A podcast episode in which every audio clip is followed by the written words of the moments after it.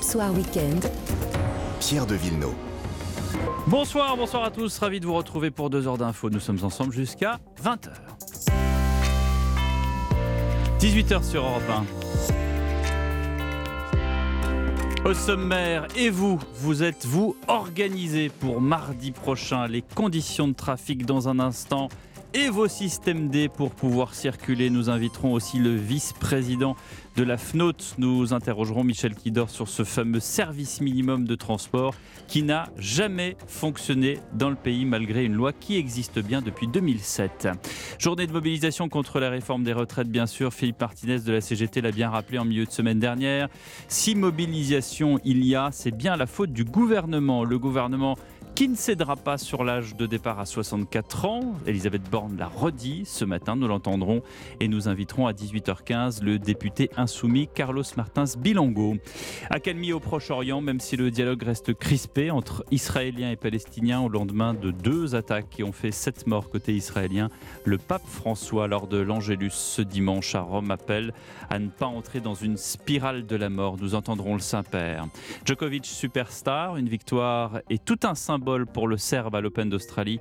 Ce même Open, souvenez-vous, qui qui lui avait demandé de décamper en raison de sa non-vaccination. Il s'impose face à un autre immense champion, le grec Tsitsipas. Le temps, Valérie Darmon. Un petit peu de neige sur le nord-est jusqu'en plaine, pluie et neige mêlée près de Reims, de la bruine entre la pointe Finistère et le bassin parisien, et du soleil en allant vers la Méditerranée. 18h30, ça fait débat. Frédéric Dabi de l'IFOP face à l'avocat Jean-Yves Leborn. 19h15, La Montagne, le film qu'il faut aller voir si vous voulez couper tout et vous faire happer par ce monde merveilleux et enneigé. Nous serons avec l'acteur principal et réalisateur Thomas Salvador. 19h30, Panorama, alors que les troupes russes avancent pour euh, reculer encore plus dans le Donbass, que les euh, armées occidentales s'allient pour envoyer des chars lourds. Quelle évolution de cette guerre en Ukraine qui va tristement fêter ses un an? Désormais, certains disent que les chars russes vont aller jusqu'à la frontière polonaise. L'ambassadeur de Pologne, Jan Emrik Rostiszewski, ce soir avec l'amiral Jean-Louis Vichot du Centre d'études stratégiques de la Marine, anciennement missionné à l'OTAN. Le gouvernement en convient lui aussi mardi prochain. Ce sera compliqué, compliqué de circuler, compliqué d'aller et venir. Alors nous allons faire le point, faire le point très précisément sur ce qui vous attend, sur vos alternatives si vous décidez de vous déplacer. Car oui, comme le 19 janvier dernier, beaucoup d'entre vous opteront pour le télétravail. Inès Zegloul, d'abord, quelles sont les prévisions de trafic et les fermetures envisagées? Alors on sait déjà qu'une dizaine de mairies euh, seront fermées à Paris par exemple ou encore euh, dans l'Indre ou le Pas-de-Calais. Côté transport, trafic très perturbé, c'est le mot d'ordre mardi prochain.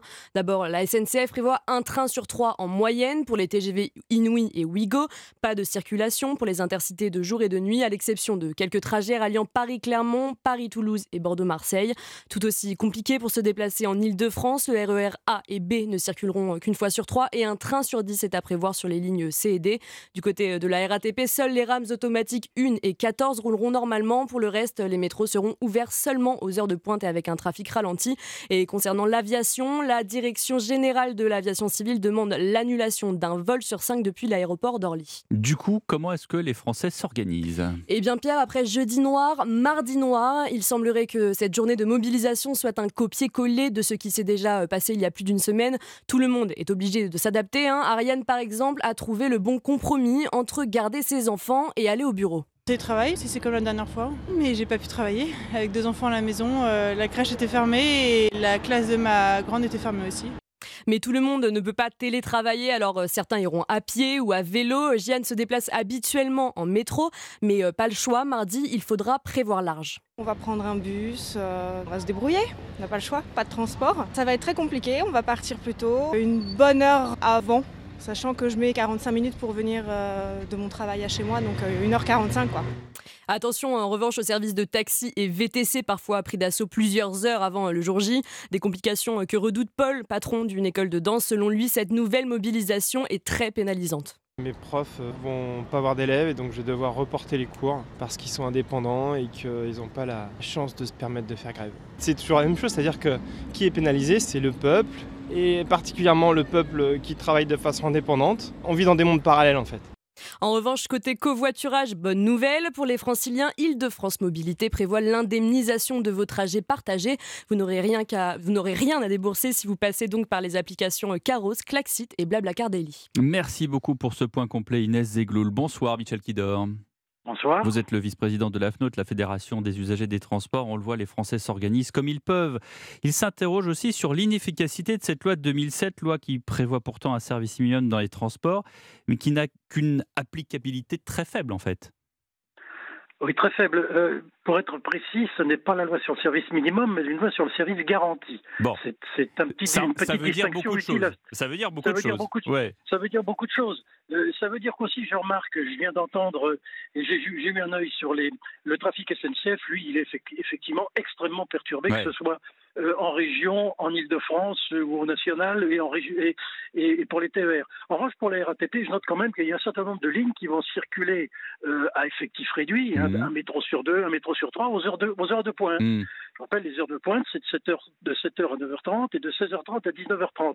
Donc c'est un peu nous ce qu'on réclame quelque part, c'est que au moins pour les gens qui sont obligés de travailler, qui, sont, qui ne peuvent pas télétravailler depuis chez eux, ce qui est effectivement la bonne solution, euh, il y a au moins, ils ont au moins la certitude de pouvoir aller euh, travailler euh, le matin et d'en revenir en fin d'après-midi. C'est déjà quelque chose qui, qui, qui, qui, pour nous semble, semble positif. Je note que la ligne de métro numéro 2 va fonctionner avec un métro sur deux de 5h30 à 20h. Donc hmm. c'est pas complètement paralysé en, métro. En revanche, en, ferroviaire, on est encore dans un, dans, dans un blocage extrêmement extrêmement, eh fort. Deux, TER sur 10 en région. Et au niveau du transilien, euh, c'est pas génial. Je note que sur euh, une bonne partie des lignes, il y a un train sur 10 en Ile-de-France, donc ça veut dire euh, intransportable, infréquentable. Et nous, c'est aussi un de nos soucis, c'est que dans ces cas-là, on a des bousculades sur les quais, des bousculades des gens hmm. pour, monter dans les voitures. Et là, c'est ça peut gêner, ça peut entraîner des accidents. Et tout ça pour aller bosser, il hein, faut quand même le rappeler. Tout ça pour aller travailler. Hein, c'est. Euh, oui, et les gens, notamment les gens qui se lèvent tôt pour gagner plus ou moins beaucoup. D'ailleurs, ce sont les premiers pénalisés. C'est ce que disait un de vos auditeurs tout de suite.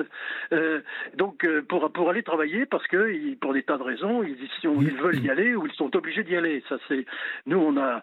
Mais je note que pour ces gens-là qui sont contraints, euh, ça va être assez épouvantable. Et je crains que ça, ça s'inscrive dans la durée, puisque j'ai entendu qu'il y a des préavis pour le, les 7 et le 8 pour commencer. Oui, et ensuite, euh, et ensuite pour les vacances d'hiver, sans doute, puisqu'on en parle déjà. Michel Kidor, juste pour revenir sur cette idée de service euh, minimum ou service garanti, puisqu'effectivement, on n'a toujours pas réglé ce de service minimum. On, on avance le droit de grève, qui est un droit constitutionnel.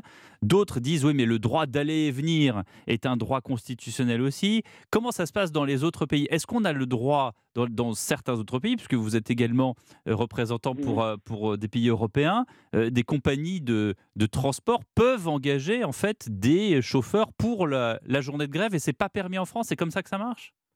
Oui, il y a certains pays, on a beaucoup parlé lors des grèves de, qui ont lieu au moment de Noël du cas italien, où il y a un certain nombre de périodes de vacances très ciblées. C'est pas toutes les vacances, euh, chaque fois qu'il y en a, c'est quelques vacances, hmm. quelques périodes de vacances très ciblées, où les transports doivent circuler, que ce soit aussi bien les trains que le métro. À Milan, le, métro, il circule aux heures de pointe, euh, et, et, et c'est et, et l'Italie est un pays, c'est une législation qui existe depuis beaucoup très longtemps, et l'Italie n'est pas un pays particulièrement euh, euh réactionnaire où les syndicats n'a aucun pouvoir. Euh, je sais que l'Espagne aussi a des dispositions dans ce, dans ce sens-là. En Allemagne, ce sont des accords locaux, mais euh, pour avoir vécu quelques grèves des chemins de fer en Allemagne, euh, on peut quand même se déplacer de manière relativement confortable. la France est un pays un peu, c'est un cas particulier. La Belgique, elle aussi, quand les, chemins de fer font grève en Belgique, vraiment le pays est paralysé, là aussi. Hein. Ça, c'est clair. Mais la France, on a, on a un souci, on est un pays très étendu, avec des besoins de transport importants, une, une, économie très centralisée, donc les mouvements de et vers Paris mm. euh, sont, sont, sont, essentiels à l'économie, pour ne pas parler des, des transports régionaux euh, qui sont nécessaires pour ceux qui travaillent, qui vont à l'université ou, au lycée. Donc on est dans un, dans un domaine qui là est du, du service public et qu'il faut, qu'il faut quand même ménager pour les gens qui ne peuvent pas faire autrement et qui sont coincés, quelle que soit leur opinion sur la grève. Merci beaucoup Michel Kidor, euh, vice-président de la FNOT. Merci d'avoir été en direct avec nous. Côté politique, la majorité a passé le week-end à expliquer le bien fondé de sa réforme. Une chose est certaine, l'âge de départ n'est pas négociable. Écoutez la Première ministre Elisabeth Borne. Non, ça n'est plus négociable. La retraite à 64 ans et l'accélération de la réforme Touraine, c'est le compromis que nous avons proposé après avoir entendu les organisations patronales et syndicales, après avoir échangé avec les différents groupes euh, parlementaires. Et c'est, je vous le dis, nécessaire pour assurer l'équilibre du système. Elisabeth Borne ce matin sur France Info, quant à Fabien Roussel, sur Europe 1 ce matin, il lance un appel à manifester, car oui, 1 120 000 manifestants le 19. Ce chiffre doit au moins être égalé pour rendre crédible la contestation. Alors, l'appel de Fabien Roussel est lancé.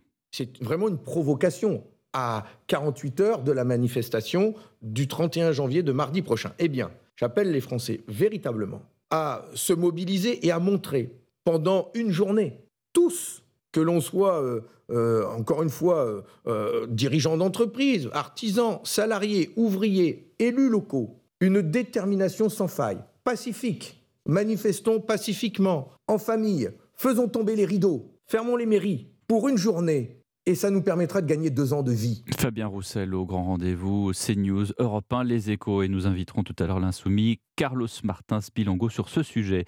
Dernière petite chose avant la pub, sachez que dès mercredi, toutes les restrictions concernant le Covid tombent, à savoir les mesures d'isolement. Ainsi, si vous êtes malade ou cas contact, vous n'aurez plus la période de 7 jours en dehors de votre travail.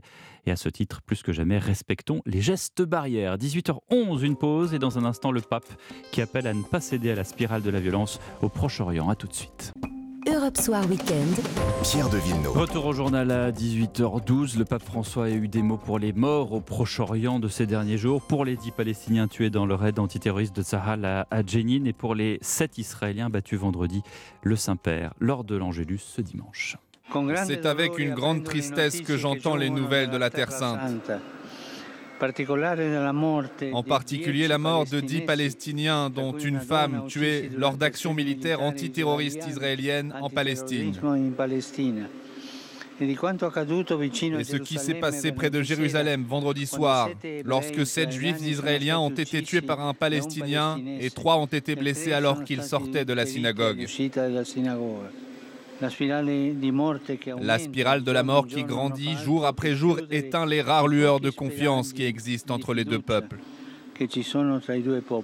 Le pape François ce dimanche à Rome. Aux États-Unis, la police de Memphis a démantelé l'unité impliquée dans l'arrestation de Tyree Nichols, cet afro-américain passé à tabac, mort lors d'un contrôle euh, de police par cinq policiers afro-américains eux aussi.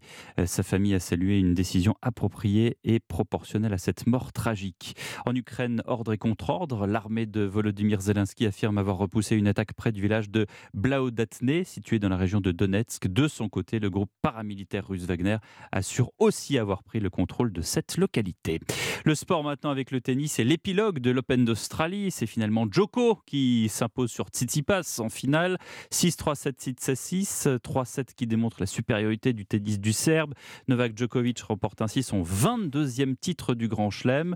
Mais c'est aussi une victoire euh, personnelle, sentimentale sur la façon dont il a été traité l'an dernier. Lucas Courtin à Melbourne, on s'en souvient, littéralement blacklisté parce qu'il n'avait pas été vacciné. Oui, et comment l'oublier, Pierre hein? Il y a un peu plus d'un an, Novak Djokovic était expulsé d'Australie parce qu'il n'était pas vacciné contre le Covid. Il lui était alors impossible de défendre son titre acquis en 2021. Mais cette année, il faisait son grand retour à Melbourne. Après un parcours solide du début jusqu'à la fin, le Joker, comme on le surnomme, a décroché un peu plus tôt dans la journée sa dixième couronne australienne en autant de finales disputées. C'est tout simplement un record dans le monde du tennis. Dans un match à sens unique, le Serbe sérieux et appliqué n'a laissé aucune chance à un Stefanos Tsitsipas impuissant sur le court. Et comme on pouvait s'en douter, après la balle de match, Joko a complètement craqué dans les bras de sa famille. Un trop plein d'émotions pour lui écouter. Quand j'ai rejoint mon box, je me suis émotionnellement effondré, tout particulièrement quand j'ai enlacé ma mère et mon frère. Il m'a fallu une énorme énergie mentale pour vraiment rester présent, pour rester concentré, pour prendre les choses au jour le jour et vraiment voir jusqu'où je pouvais aller. Avec ce 22e sacre majeur, Novak Djokovic rejoint donc Rafael Nadal au nombre de titres en Grand Chelem.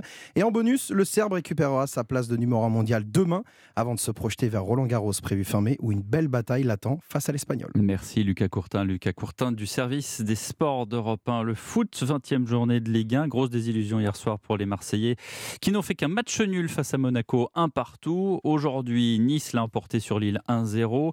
Montpellier est allé battre au Auxerre sur sa pelouse 2-0. 0-0 entre Clermont et Nantes. Toulouse est allé battre Strasbourg 2-1. Carton de Brest face à Angers 4-0. En ce moment, c'est Ajaccio qui affronte Lyon. Et ce soir, Paris Saint-Germain contre Reims. Nous retrouverons bien sûr Cyril de la Morinerie au parc à 19h. Le cinéma avec le festival du film de Gérard May qui fête sa 30e édition.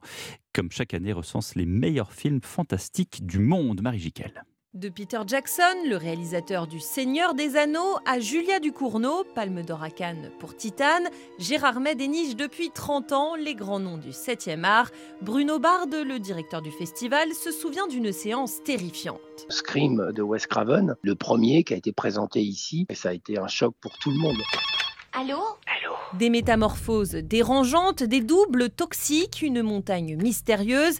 La sélection cette année promet son lot de frissons et présente également La Tour, le nouveau film de Guillaume Niclou. La Tour, c'est un film très étonnant qui part sur un postulat qui est il y a plus de dehors. Une édition marquée par l'évolution du genre fantastique selon le directeur. Comme si les cinéastes se lassaient de la misère du monde et du sang qu'il y a sur tous les écrans, on va vers des choses plus étranges, plus poétiques, plus irrationnelles. Clap de de Gérard Mess ce dimanche avec la cérémonie de remise des prix et la projection du dernier film d'un autre maître du fantastique, le réalisateur de Sixième Sens, Night Shyamalan. Marie Jiquel du service culture d'Europe 1 et cinéma encore à 19h15 avec Thomas Salvador, réalisateur et premier rôle du film La Montagne sur vos écrans mercredi prochain, dépaysement garanti. La météo et une perturbation peu active traverse les deux tiers nord du pays, Valérie Darmon. Effectivement, et en matinée, elle va toucher une large moitié nord en donnant des pluies faibles, mais un petit peu de neige jusqu'en plaine sur le Grand Est et la Franche-Comté. Attention aussi, les chaussées pourraient glisser des Ardennes au plateau lorrain. Très rapidement, les éclaircies vont revenir sur les Hauts-de-France, la Normandie pour gagner l'Oise et le Val d'Oise, ainsi que la Bretagne dans l'après-midi. Le temps faiblement perturbé va s'attarder sur le reste de la moitié nord et s'étendre jusqu'au nord de la Nouvelle-Aquitaine, l'Auvergne et le Lyonnais, là où il faisait beau ce dimanche. Sur les plaines du sud-ouest, entre la grisaille du matin et la dégradation annoncée pour la soirée, on observe de belles éclaircies. Sur les Pyrénées, les Alpes, les régions méditerranéennes, le soleil brille toute la journée. Et dans le sud-est, Mistral et Tramontagne se lèvent aussi et deviennent assez forts en soirée avec des rafales encore à près de 100 km/h en basse vallée du Rhône. Du côté des températures, les maximales vont rester comprises entre 2 et 5 des frontières allemandes au Limousin, au nord de Rhône-Alpes et de l'Auvergne à Midi-Pyrénées. Elles seront en hausse ailleurs avec 6 à 10 degrés et 12 à 14 sur la côte d'Azur. Merci Valérie Darmon. Vous restez avec nous sur Europe 1. Dans un instant, je reçois le député LFI et NUPES du Val d'Oise, Carlos Martins Bilongo. A tout de suite. À 18h20, c'est l'interview politique et je reçois le député LFI et NUPES du Val d'Oise. Bonsoir Carlos Martins Bilango. Bonsoir. Merci d'être avec nous en direct. Mardi, vous irez vous aussi défiler contre la réforme des retraites? Bien entendu. Je serai euh, déjà à 7h du matin avec euh, les employés euh, qui sont bagagistes à l'aéroport Charles de Gaulle. Mhm. Et ensuite, je serai à Paris. Vous serez dans un cortège spécifique Vous allez rejoindre un syndicat en particulier? Non, je ne serai pas de cortège spécifique avec les, parlementaires et j'irai saluer tous les syndicats euh, présents. Donc vous voulez bordéliser le pays, comme dit Gérald Darmanin? Pas du tout. Je, Qu'est-ce que vous pensez de cette déclaration du ministre de l'Intérieur? Je ne comprends pas. Je pense que c'est juste voilà, une attaque vers ses opposants politiques. On cherche à décrédibiliser le mouvement. Mais il faut savoir que l'intersyndicale est réunie euh, dans une manière très large de nombreux, de nombreux Français et Françaises sont prêts à aller marcher. Mhm. Euh, le 31, l'ont déjà fait le 19, l'ont fait le 21. Il y a une colère qui monte dans le pays. 80% des Français sont contre cette réforme des retraites. Les différents porte-parole du gouvernement. 70 plutôt que 80. Les différents porte-parole du gouvernement. Plus ils en parlent de leur retraite, plus ils la défendent, plus elle est détestée. Et aujourd'hui, encore une fois, on vient avoir des propos abjects. Le texte est en commission dès demain. Il arrive le 6 février euh, en Conseil des ministres. À ce stade, on a 3345 amendements déposés par la France insoumise. Pardonnez-moi, c'est du travail parlementaire ou c'est de l'obstruction? Travail parlementaire, obstruction parlementaire, vous pouvez l'appeler comme vous voulez, mais c'est un travail, oui. Donc c'est de l'obstruction, euh, vous le dites vous-même C'est du travail parlementaire. pourquoi? Parce qu'il n'y a pas le choix? Non, chacun peut l'appeler comme il le veut. Oui. Vous savez, le 49.3... Comment vous l'appelez-vous? Nous, le 49.3, je l'appelle un élément anticonstitutionnel. Mais il est dans la Constitution. Ça fait partie du parlementaire. ne devrait pas être dans la Constitution. ça ne devrait pas exister. Il, y est pour l'instant. Oui, mais nous, nous, voulons aller vers la Vous dites qu'il est anticonstitutionnel. Donc vous, vous trouvez qu'il ne devrait pas avoir sa place dans la Constitution. Dans la sixième, dans la sixième République. Voulu par Jean-Luc Mélenchon. Voilà, vous le souhaitez par beaucoup de monde également. Par nous, vous aussi. nous ne souhaitons plus avoir de 49.3. Nous souhaitons débattre. Et aujourd'hui, par rapport à, à ces amendements que nous avons déposés, c'est pour amener le débat. Pour l'instant, il n'est pas question euh, d'utiliser un 49.3. Ce qui est à peu près sûr, c'est qu'il va y avoir un 47.1 qui diminue, Exactement. qui diminue Exactement. la durée des débats. Exactement. Un 47.1 qui diminue la durée des débats. Et nous, on veut débattre, on veut. Donc, on a mis de nombreux amendements. Et le texte, avant d'arriver en commission des affaires sociales, est passé d'abord euh, pour avis en commission, de, en commission finances. Mmh. Et euh, on, s'a- on a pu s'apercevoir que les députés du Rassemblement national n'étaient pas présents euh, en commission. Mais vous voulez débattre, Carlos Martins Belango, ou vous voulez tout simplement la suppression de cette réforme sur les retraites? On veut la suppression avec d'abord euh, la mention référendaire que nous avons déposée, Mmh. qui sera votée lundi. Nous espérons avoir la majorité. Nous suivons euh, de manière très, très, avec beaucoup d'atten- d'attention les premiers propos de M. Aurélien Pradier, son évolution dans, dans le débat et euh, ce que vont faire les Républicains. C'est Mhm. important pour nous. Mhm. On Mais- voit qu'il y a, vous les qu'il y a, il y a deux sons de cloche. Il y a main Ciotti et euh, il y a le côté Aurélien Pradier. Donc vous attendez de voir ce que font les, les députés de droite. Par contre, vous n'êtes pas très intéressé par ce que font les députés RN. Euh, on se souvient d'un débat télévisé la semaine dernière où Jordan Bardella a tendu la main à Mathilde Panot euh, en lui disant Regardez, quand même, on, on peut voter une motion de censure ensemble. Puis finalement, Mathilde Panot l'a envoyé sur les roses en disant Écoutez, vous êtes gentil, mais non, on est suffisamment nombreux, on n'a pas besoin de vous. Est-ce que c'est. euh, Oui, pour la mention référendaire, on n'a pas besoin d'eux pour ça présenter. Mais maintenant, nous sommes euh, 150 à l'Assemblée nationale, Mhm. députés de la NUP, donc nous passons souvent avant eux quand il y a une mention de rejet ou mention référendaire. S'ils veulent signer notre mention, ils peuvent la signer. Ils peuvent la, la signer. C'est le travail parlementaire. hein. Mhm, Il y a mhm. déjà eu Mhm. différents Mais c'est articles gênant. Est-ce que c'est gênant? Est-ce qu'il y a une- un côté gênant du fait que le Rassemblement national, qui a Non. également un combat social, se joigne à vous, Vous sur cette motion de censure? Vous savez, il y a différents articles qui sont votés et qui votent en même temps que nous, et il n'y a pas de souci là-dessus. C'est le travail parlementaire. Mm. Maintenant, c'est gênant quand il y a un arrangement qui se fait en amont. Là, c'est gênant. Mais dès lors où un article est présenté, ou un amendement est présenté, si on vote la même chose, ah, on vote la même chose. Pourquoi Si c'est gênant si- Parce qu'on ne veut si- pas mélanger la politique du Rassemblement national à la République Non. de la France insoumise Si Marine Le Pen dit Mm. que le ciel est bleu et que le ciel est bleu, M. Bilongo va pas dire bah non, ce n'est pas bleu Mm. s'il est bleu. Mais s'il y a un arrangement en amont, oui, c'est gênant. Et un arrangement en amont ne sera pas possible avec le Rassemblement national. Parce que vous êtes à l'opposé de ce qu'il représente Parce que. Parce que nous sommes dans ces deux visions différentes, deux visions. Voilà, nous la vision. que nous Ils ont une vision sociale qui est assez proche de ce que vous Bah, défendez. Ben, il faut il faut être présent dans les combats. Ils n'étaient pas en commission finance. Mhm. Mhm. Et quand on a demandé l'augmentation du SMIC au mois de juillet, ils ont refusé également. Sur différents points, nous ne sommes pas sur la même longueur d'onde. Et aussi sur le plan antisocial, ils sont avec des propos, leurs amendements, je ne les ai pas encore lus, mais on nous parle de c'est à cause des, des migrations sur tel ou tel sujet. Ce n'est pas possible. Euh, la France insoumise est-elle encore audible aujourd'hui? Jean-Luc Mélenchon est allé euh, enregistrer une émission euh, en Guyane avec France 2. Il a fait un score qui était digne d'un documentaire animalier. Comment est-ce que vous voyez, vous, avec la France insoumise? Est-ce que vous pensez qu'il y a un moteur aujourd'hui qui est comparable à celui qui a été dans le passé? Ben, j'adore les animaux déjà. Oui. J'adore les animaux. Et euh, oui, je pense qu'on on est toujours un, un groupe moteur et moteur de la gauche.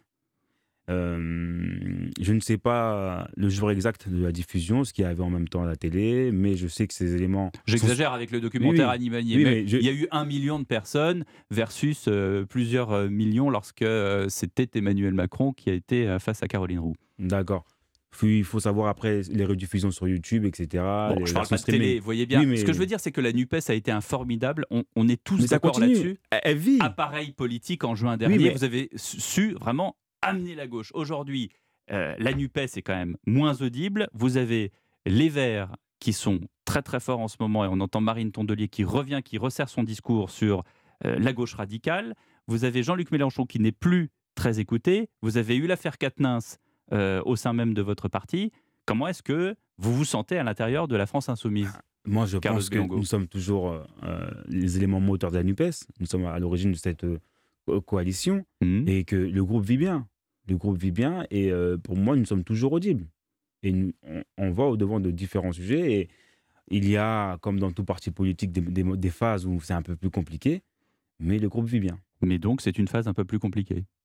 Je pense que cette phase est passée déjà. Comme vous avez parlé de l'affaire Katnas, pour moi, la, la phase est passée. Et nous sommes aujourd'hui en phase combat avec. il est revenu d'ailleurs. Il est revenu au Parlement. Vous avez, vous avez acté cette, ce retour d'Adrien Quatennens pour il vous? Il a une exclusion du groupe parlementaire de la France Insoumise. Et ensuite, comme la sanction a été donnée de façon démocratique au sein du groupe parlementaire de la France Insoumise, Adrien Quatennens est libre de, de à ses occupations de parlementaire. Vous, vous, votre opinion? Mon opinion? Mmh. bah, Je m'en tiens à, la sanction qui a été donnée par, par le groupe. L'actualité, c'est aussi euh, ce qui s'est passé au Proche-Orient ces euh, derniers jours. Sept Israéliens tués par un Palestinien vendredi dernier, deux autres blessés par un autre assaillant palestinien âgé de 13 ans. Quel regard portez-vous sur ces deux événements? Vous savez, ces, ces deux événements euh, sont tristes. Et je condamne et nous condamnons, la France a condamné aussi cette attaque terroriste.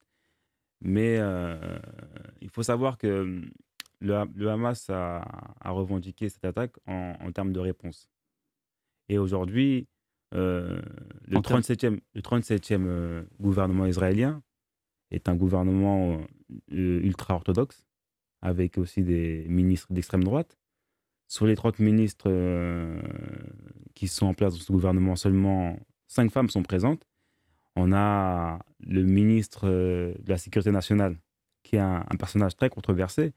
Et comme l'a dit M. Gutiérrez de l'ONU, moi, j'ai peur aujourd'hui de l'escalade de la violence. C'est ce qui est inquiétant.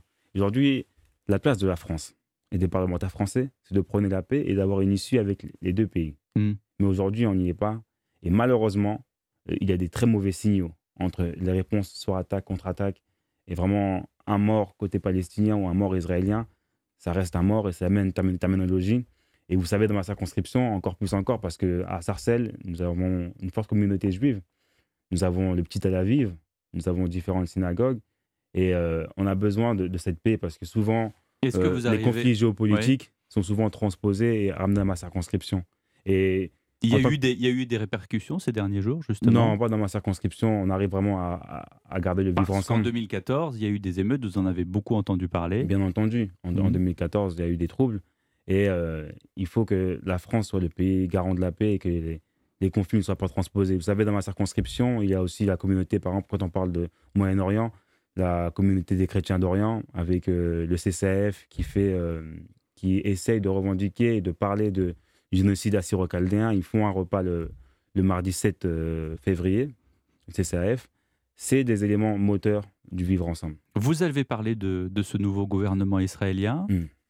Est-ce que dans votre discours, je dois comprendre qu'il y a une sorte de cause à effet sur ce qui s'est passé, sur ces violences qui commencent euh, en, au Proche-Orient?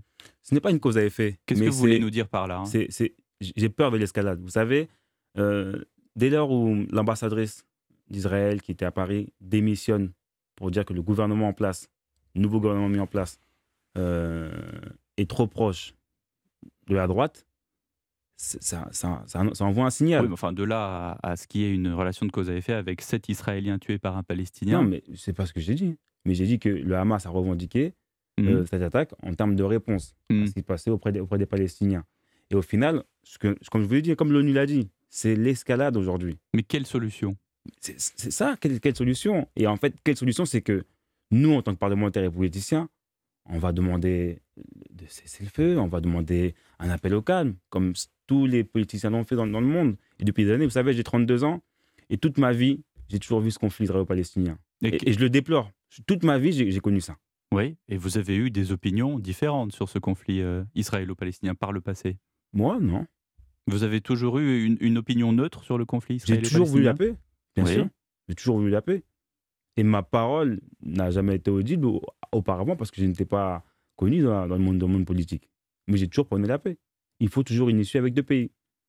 Mais il y a deux camps. Il y a les Palestiniens et les Israéliens. Bien sûr. Il y a aussi. Mais vous, n'apportez pas de solution pour la paix pour l'instant. Vous la souhaitez, mais vous n'apportez pas de solution. Il y, a, il y a aussi des Israéliens de gauche qui existent. Vous savez, moi, j'ai lu, j'ai lu il y a six mois un bouquin sur la gauche israélienne. Elle existe. Elle est plus audible aujourd'hui. Pourquoi? Difficilement, parce que c'est dans le monde et dans l'Europe, la gauche est, en difficulté. Et c'est pour ça qu'il faut saluer le travail de Jean-Luc Mélenchon avec nos, le score intéressant que nous avons au présidentiel de 22%. Parce que c'est difficile aujourd'hui de prôner la paix, le social, l'humanisme, l'universalisme. C'est pas simple de battre aujourd'hui. Vous dites aujourd'hui je suis audible parce que je suis député. Est-ce que vous êtes toujours ami avec Nabil Koskosi? Oui. Oui. Et quelle est son opinion lui aujourd'hui sur ce conflit israélo-palestinien? Il prône toujours la paix. Oui. Il prône la paix. Vous savez, cette personne mmh. a eu euh, euh, un passage où euh, la justice a eu à trancher sur ce mmh. sujet-là. Mmh. Il a eu des fausses accusations. Et la justice a tranché. Et ce monsieur est blanchi des accusations qui ont été portées. Il faut s'en référer aussi à la justice. C'est important de croire en la justice. Parce que les fausses accusations dans les médias, c'est très facile. De prendre, donner un nom, de mettre un étendard et de dire voici le monsieur. Et vous savez ce qui se passe après quand on fait ça? Il y a des personnes qui nous écoutent, qui nous suivent et qui viennent et qui vont relater, diffamer, insulter parfois. Est-ce que, est-ce que j'ai diffamé, est non, que je parle pas de vous. quoi que ce soit? Je parle pas de vous. Hmm. Je parle de ce qui se passe après. Hmm. Et c'est ce que j'avais dit une fois à la télé. J'ai dit, ben, en radio, j'ai dit, euh, est-ce que certaines personnes se rendent compte Vous savez, vous donnez le nom d'une personne, hmm. ensuite, euh, ça part dans les médias et c'est trop tard, c'est parti. Pourtant, la justice a tranché. Vous, vous me reprochez d'avoir dit le nom de... Pas vous, pas vous, pas du tout, parce que je vous remercie même. Vous me donnez l'opportunité. Vous m'avez donné l'opportunité d'en parler et de dire, de répondre. Chacun pourra vérifier. Bien sûr, chacun pourra vérifier. Ça, c'est l'avantage aujourd'hui des technologies modernes, c'est qu'on peut et vérifier. Bien entendu, et comme je l'ai dit, il n'y a aucune condamnation sur ce monsieur. Merci beaucoup, Carlos Martins Bilongo, d'avoir été l'invité de Merci à vous. Europe Soir Weekend, Pierre de Villeneuve. Ça fait débat entre l'avocat Jean-Yves Leborgne, bonsoir. Bonsoir. Et le directeur de l'opinion à l'IFOP, bonsoir Frédéric Dabi. Bonsoir Pierre, bonsoir à tous. Grosse semaine qui arrive avec un mardi dont on sait désormais et euh, Inès Zegloul l'a euh, rappelé euh, avec précision dans le journal de 18h que la circulation, le trafic, tout cela va être très très perturbé. Il y aura des fermetures. On n'a pas encore le détail des rectorats en ce qui concerne les écoles, mais on sait déjà que certaines mairies vont fermer par, comment dirais-je, solidarité avec les manifestants et notamment pour, on le sait, tous les services de l'état civil qui sont compliqués en ce moment parce que c'est très compliqué d'avoir une carte d'identité ou un passeport. Euh, est-ce que Gérald Darmanin a raison en disant la NUPES veut bordéliser le pays je ne sais pas si je ne sais pas s'il a raison, mais il est dans son rôle de ministère euh, de l'Intérieur, un petit peu euh, pasquoyen, si je puis dire, en disant voilà, j'incarne l'ordre, l'ordre oui, la manifestation bien sûr, la chienlidon. Le problème, c'est qu'il peut dire que la NUPES veut bordéliser le pays, mais pour l'instant, les Français ne, l'ont pas vu. Puisque la première journée, celle du 19 janvier, c'est plutôt très très bien passé. On a moins entendu la NUPES et euh, LFI qui a plutôt échoué dans sa manifestation du 21 de la jeunesse à réunir beaucoup de monde. Ce sont plutôt les syndicats qui étaient euh, en position de force. Mais c'est vrai que Gérald euh, Darmanin joue sur deux leviers. On peut être contre la réforme, et l'enquête IFOP JDD de ce matin est quand même assez terrible pour le gouvernement. 68% hein. des Français défavorables à cette réforme, 42% pas du tout favorables. Et quand on regarde les premiers concernés, les salariés, 78% sont contre. C'est des chiffres qui n'ont rien à voir avec 2010, voire rien à voir avec 95. Mais peut-être que ces personnes défavorables changeraient d'avis si on est dans une grève dure type 95 avec un blocage du pays. Donc c'est on sait si ce sont des salariés du privé ou du public ou mélangés? Ah oui, on a des scores quasiment proches dans mmh. les salariés du privé. 23% sont favorables, mmh. dans le public 19%. il y a quelques points d'écart, mais c'est vraiment le salariat français. Donc il est dans son rôle, il espère peut-être pouvoir enfoncer un coin si, la, si le mouvement se durcit, mais pour l'instant, la bataille de l'opinion reste mal engagée pour le gouvernement. Jean-Yves Le Borgne. Alors nous voilà dans l'explication de texte. Que signifie bordéliser? Euh, Je crois que le mot, euh, on le connaît, on le comprend, même si on le pratique peu, euh, relève finalement de ce que j'appellerais les, les troupes aéroportées. Euh, il y a aussi dans l'armée euh, des officiers euh, plus, plus distingués, dirais-je. Mais derrière cette, cette nuance stylistique qui n'a pas grand intérêt... Mais qui vous a quand même énervé?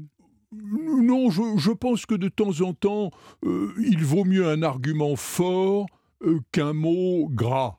Euh, c'est un problème de choix dans l'expression, mais, mais peu importe. Je, je comprends qu'il ait dit ça, je ne lui en fais pas un procès, mais ce que je crois intéressant, c'est qu'il souligne en fait par là, du moins me semble-t-il, mm. qu'il souligne le fait qu'il y a l'argumentation mm. et qu'il y a le coup de force. Mm. Et qu'au fond, on a euh, une discussion qui laisse entrevoir, enfin ça n'est pas encore acquis, mais qui laisse hmm. entrevoir une possibilité d'une majorité de circonstances à l'Assemblée nationale qui adopterait le texte gouvernemental, fût-ce d'ailleurs au prix de, quelques modifications, d'amendements qui pourraient être votés. Et puis de l'autre côté, il y a euh, ce, que, vous soulignez d'ailleurs à juste titre, ce mouvement majoritaire, largement majoritaire, euh, de nos compatriotes qui seraient contre cette réforme.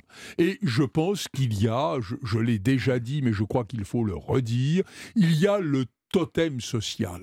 Il y a l'idée que la retraite à 60 ans, euh, qui mm. aujourd'hui n'a plus beaucoup de sens puisqu'elle est à 62, mais que la retraite à 60 ans, qui, qui a vu l'élection mm. de François Mitterrand, fait partie, euh, comme les congés payés ah, ou les 35 heures. Les acquis euh, sociaux. Voilà, mm. des, choses qu'on ne peut pas remettre en cause sans être en quelque sorte dans le sacrilège. Alors il y a le sacrilège dans la rue, alors que le sacrilège soit bordélisé, vous voyez que de temps en temps, ah quand on rapproche les mots, ça fait quand même des circonstances un peu curieuses, mais que, que l'un soit l'écho de l'autre, je le crois volontiers. Maintenant, si l'on est froid, hmm. honnête, et qu'on essaie de mesurer les choses, il y a une nécessité de faire en sorte que le système des retraites ne soit pas mis en cause. Il y a aussi le fait qu'à 60 ans, j'en connais d'ailleurs qui ont plus de largement plus de 60 ans et qui se demandent ce qu'ils vont faire après la retraite. Euh, pour travailler,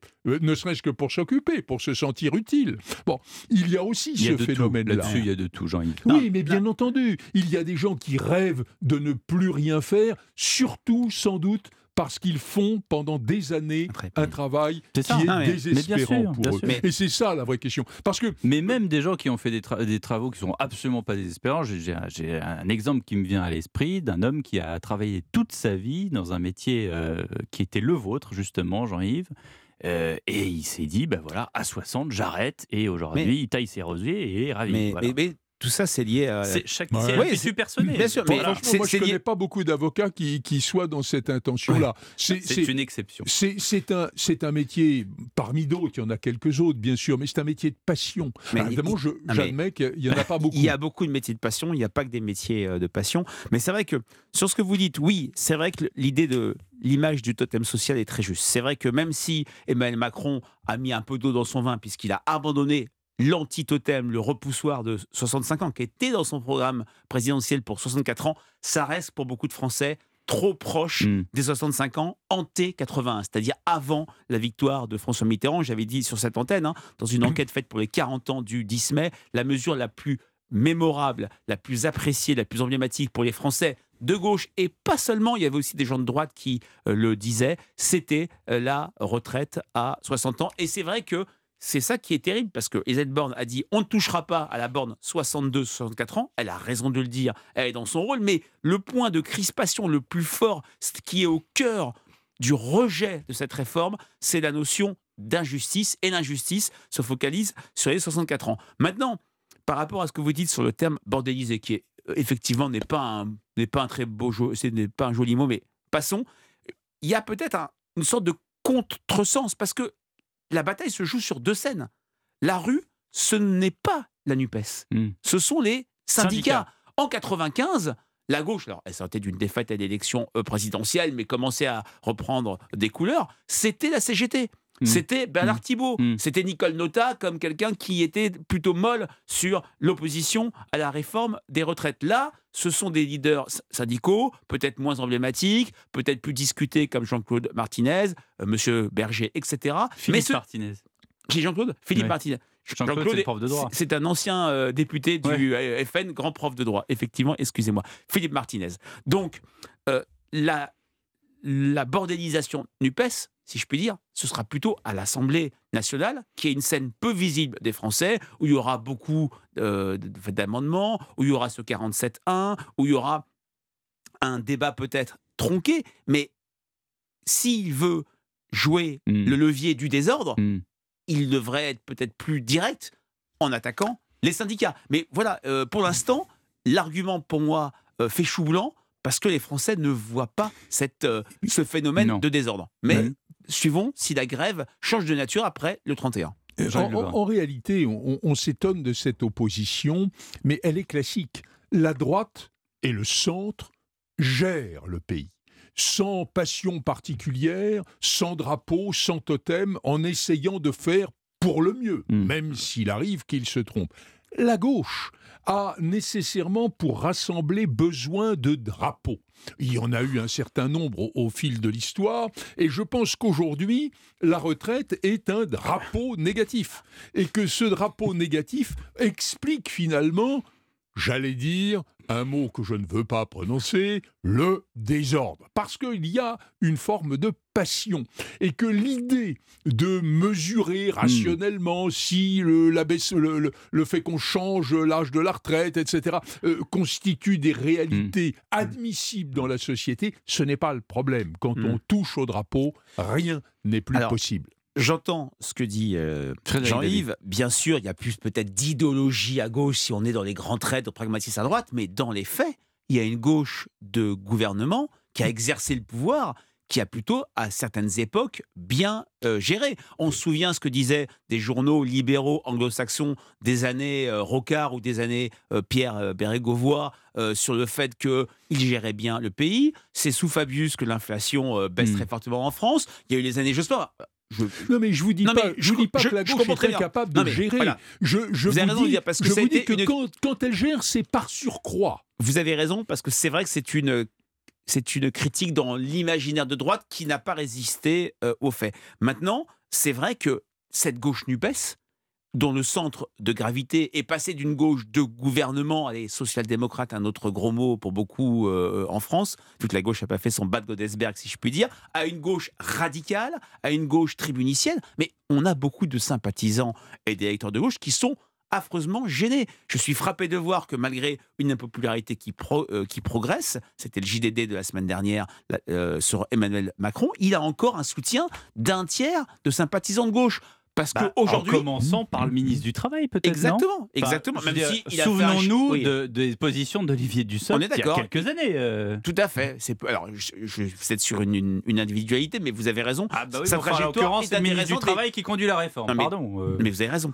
Euh, c'est vrai qu'on a quand même des électeurs de gauche qui sont toujours en soutien d'Emmanuel Macron comme une valeur refuge faute de mieux, parce que ce centre de gravité, c'est quand même très fortement déplacé à la gauche de la gauche, qui n'est pas, je dirais, mais vous en avez eu l'exemple avec Carlos Tout à euh, fait. Il faut le dire, c'est pas la gauche du gouvernement. Ce qui est intéressant dans ce que dit Frédéric Dabi, c'est qu'on a effectivement cette, cette gauche de gouvernement qui, sur le terrain de personnel politique, euh, n'existe plus. Enfin, il faut une loupe pour essayer de repérer ceux qui pourraient l'incarner. Et d'ailleurs, j'ai hmm. noté que... ils sont nombreux, un territoire de progrès. oui, ils sont nombreux. Il faut les identifier. Ils ont une clientèle forte euh, vous le disiez, hein mais finalement, ils ne sont pas représentés. Et aujourd'hui, la gauche, bah, en dehors de la NUPES, il y a plus de gauche. Alors il y a la tentative de restaurer le mouvement social-démocrate, mais finalement... Euh, Par 23 700 votants. Et oui, oui, hein voilà, bah, on sait bien que... Sur ce qui reste, millions de personnes. Ce qui reste du Parti socialiste,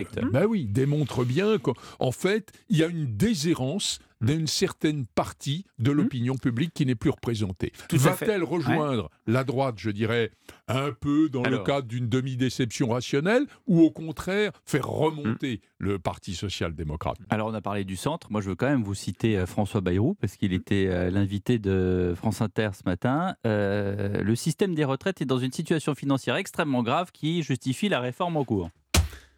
Ah bah Monsieur Bayrou, dis donc, c'est pas très, c'est pas exactement ce qu'il disait lui janvier bah, dernier. C'est vraiment le problème du récit de cette réforme. Hein. En, en, 2010, c'était entre guillemets simple. Nous sortions d'une crise financière qui avait touché le pays un an euh, après, un chômage de masse, des déficits très forts, et les Français étaient, si je puis dire, dans l'écoute de la thématique de la dette et des, des, et des déficits. C'était un des enjeux majeurs de la présidentielle. Justement, lancé et défendu par un certain François Bayrou, mmh. qui avait fait un score absolument magnifique et qui a mmh. raté de peu finalement euh, le euh, second tour euh, dans, le duel Sarkozy-Royal. Là, le quoi qu'il en coûte a complètement érodé, si je puis dire, la préoccupation à l'égard de la dette sauf chez les personnes âgées, sauf chez les sympathisants de droite, sauf chez une partie des jeunes qui ont compris que la dette Covid serait plus heureux. Et c'est vrai que ce discours il faut sauver le soldat retraite qui était très homogène et massif du côté du gouvernement en 2010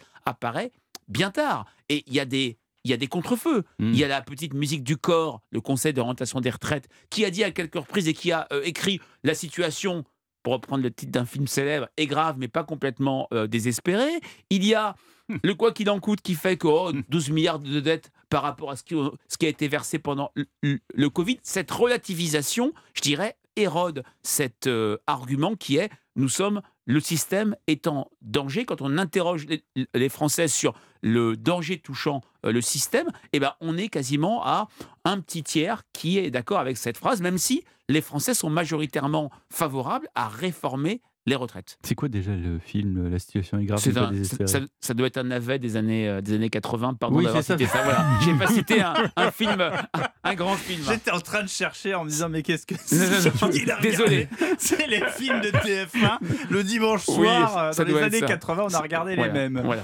Euh, Jean-Yves Le je... sauvez-nous. sauvez-nous. Faites remonter le niveau s'il vous plaît. Non, non, mais je, je pense qu'il y a les phénomènes de constat démographique, il y a les phénomènes d'équilibre économique des retraites qui sont, que, l'on doit voir à 10 ou 20 ans, parce que bien évidemment, tout ce qui concerne les retraites ne se prévoit pas dans un budget annuel. Mais il y a autre chose qui me paraît significatif. Que penser d'un appel de l'État qui dit, je ne parle pas des gens qui sont fatigués, épuisés, malades, qui bien entendu ne doivent pas mmh. euh, être appelés à travailler euh, longtemps, mais d'un appel de l'État qui dit, mais sur le plan de l'intérêt de la nation, il faut travailler deux ans de plus. Je trouve que euh, il y a quelque chose d'assez semblable à ce que l'on disait jadis en disant vous allez passer 12 ou 18 mois sous les drapeaux en uniforme, vous allez parce que vous êtes interne, alors ça c'est pas joué encore, hein, mais vous allez peut-être passer un ou deux ans à l'autre bout de la France parce qu'il y a un désert médical, mais au fond, L'intérêt personnel n'a rien qui soit pécamineux au point qu'il faille le montrer du doigt, mais néanmoins, l'intérêt de l'ensemble d'un pays concerne hmm. chacun d'entre nous. Alors, euh, je pense qu'on pourrait poser cette question. Hmm. Moi aussi, je voudrais vivre luxueusement en ne faisant rien. Ce n'est peut-être pas véritablement compatible ni avec une vision réaliste des choses, ni avec une vision morale des choses. Bon, écoutez, je pense qu'on va clore mm. le chapitre des, des, retraites. Alors, la situation est grave, mais pas désespérée. C'est un film de 1976 ah. avec euh, Jean Lefebvre, Michel Serrault, ah Daniel ah, Michel Serrault, et Maria Pacôme. Bon, c'est voilà, c'est pas le navet. Voilà, c'est un, un film de Jacques Bénard. Voilà. Bon, je pense qu'on va être nombreux à se le repasser ce soir. Oui, bah, si on le trouve. Ou pas. Non, mais il y a un sondage, il y a un sondage aussi euh, IFOP, c'est français inquiets de la montée des obscurantismes dans les obscurantismes, il y a aussi les influenceurs et les réseaux sociaux, Frédéric Dabi. Oui, c'est une enquête qui va être restituée jeudi, au, restituée jeudi au Grand Amphithéâtre de la Sorbonne lors du colloque Claude euh, Erignac. Euh, c'est vrai que c'est une enquête qui a été euh, commandée par la direction du corps préfectoral sur un phénomène encore peu visible, mais que les Français appréhendent de plus en plus, cette montée des obscurantistes, c'est-à-dire les sectes, le survivalisme, même si pour les Français, obscurantisme, ça veut dire complotisme, mais les, nouvelles formes d'obscurantisme sont un peu moins vues. Mais c'est vrai que les Français, très clairement, euh, comment dire, voient un responsable, accusent mmh. les réseaux sociaux. Les réseaux sociaux, ils accusent moins un acteur qu'un vecteur, parce que les réseaux sociaux, c'est comme la langue des hommes, c'est la meilleure et la pire des choses. Et c'est vrai que sur cette question de l'obscurantisme, on a vu cette euh, euh, affaire récente où un euh, naturopathe a été accusé d'avoir dit sur des petites capsules TikTok qu'il fallait arrêter son traitement contre une, avec une chimiothérapie pour faire des choses naturelles, pour faire du jeûne. Du jeûne, on voit très bien à quel point mmh. l'obscurantisme est un phénomène dont les Français ont conscience, même s'ils le mettent parfois à distance sur le mode Oh, c'est un argument pour délégitimer des prises de parole, puisque maintenant, chaque mot, chaque prise de parole se vaut, notamment sur les réseaux sociaux. Ouais, et les réseaux sociaux, euh, vecteurs de violence aussi, puisque hier, nous faisions un sujet sur euh, ces, violences, maintenant ces rixes de jeunes qui sont filmés.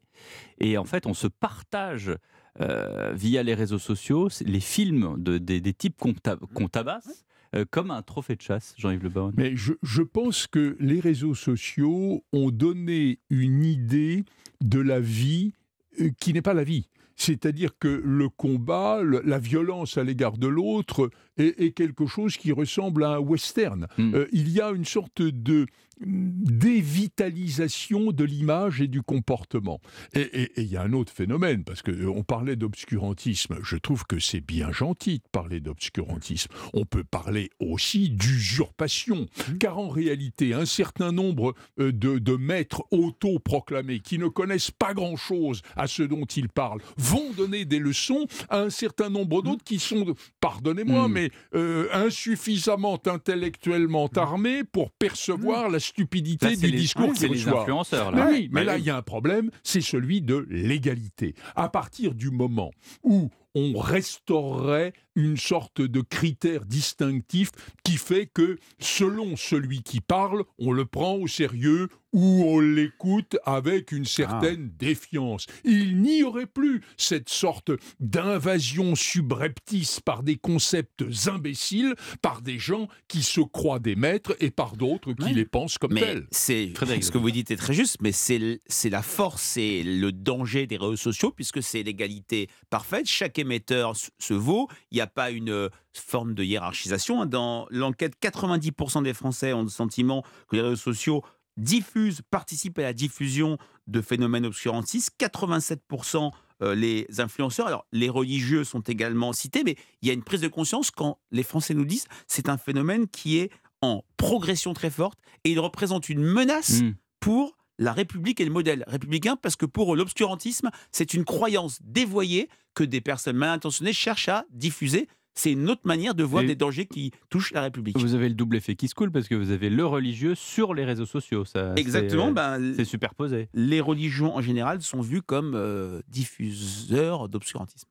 Bah, il est clair que la religion, quelle qu'elle soit, euh, n'est pas, pas dans l'ordre du rationnel. Le, seul point, c'est que lorsqu'un religieux honnête est confronté à quelqu'un qui pourrait être ou non un adepte, il est obligé de lui dire qu'il sollicite de lui une adhésion. Irrationnelle. Et cette adhésion irrationnelle, elle ne peut pas être trouvée dans un discours que celui qui se présente mm. comme euh, le porteur mm. de la vérité. Alors, euh, soyons clairs, hein, les grandes religions se sont elles-mêmes présentées mm. comme les porteurs de la vérité, mais dans des temps suffisamment anciens. Dieu le veut. Dieu le veut. Oui, c'est ça. voilà, tout dépend, tout dépend d'ailleurs de quelle religion on parle. Mais enfin, pour celles qui ont été dominantes en France, euh, ce temps-là est passé. Merci beaucoup à vous deux. Merci Jean-Yves Le Borgne. Merci, à vous. Frédéric Dabi, dans 4 minutes, le journal de 19h. Juste après La Montagne, le film qu'il faut aller voir si vous voulez être complètement dépaysé. Et si vous songez d'ailleurs à une autre ville, le réalisateur et acteur principal Thomas Salvador sera avec nous. 19h30 Panorama, alors que les troupes russes avancent dans le Donbass. Les armées occidentales s'allient pour envoyer des chars en Ukraine. Quelle évolution de cette guerre en Ukraine? Nous serons avec l'amiral Vichot du Centre d'études stratégiques de la Marine, anciennement missionné à l'OTAN, et l'ambassadeur l'ambassadeur de Pologne en France, Jan-Emerick Rostiszewski, car on dit, il y a cette petite musique qui monte et qui est extrêmement effrayante de savoir que les chars russes arriveront jusqu'à la frontière polonaise. Dans un petit instant, journal 19h. Europe Soir Weekend, Pierre de Villeneuve vous informe sur Europe 1. on vous invite au cinéma également à 19h15. Je recevrai Thomas Salvador pour son très beau film La Montagne. Ça sera juste après votre journal. Bonsoir Victor Pourchet. Bonsoir Pierre, bonsoir à tous. 19h sur Europe 1. Très bonne soirée, très bon dimanche soir avec nous. 60 minutes à jouer pour euh, peut-être un septième titre mondial. L'équipe de France de handball affronte le Danemark en finale de la Coupe du Monde. À deux heures du coup d'envoi, on se met dans le match dès le début de ce journal. Seulement un TGV sur trois roulera mardi, 2 sur 10 pour les TER.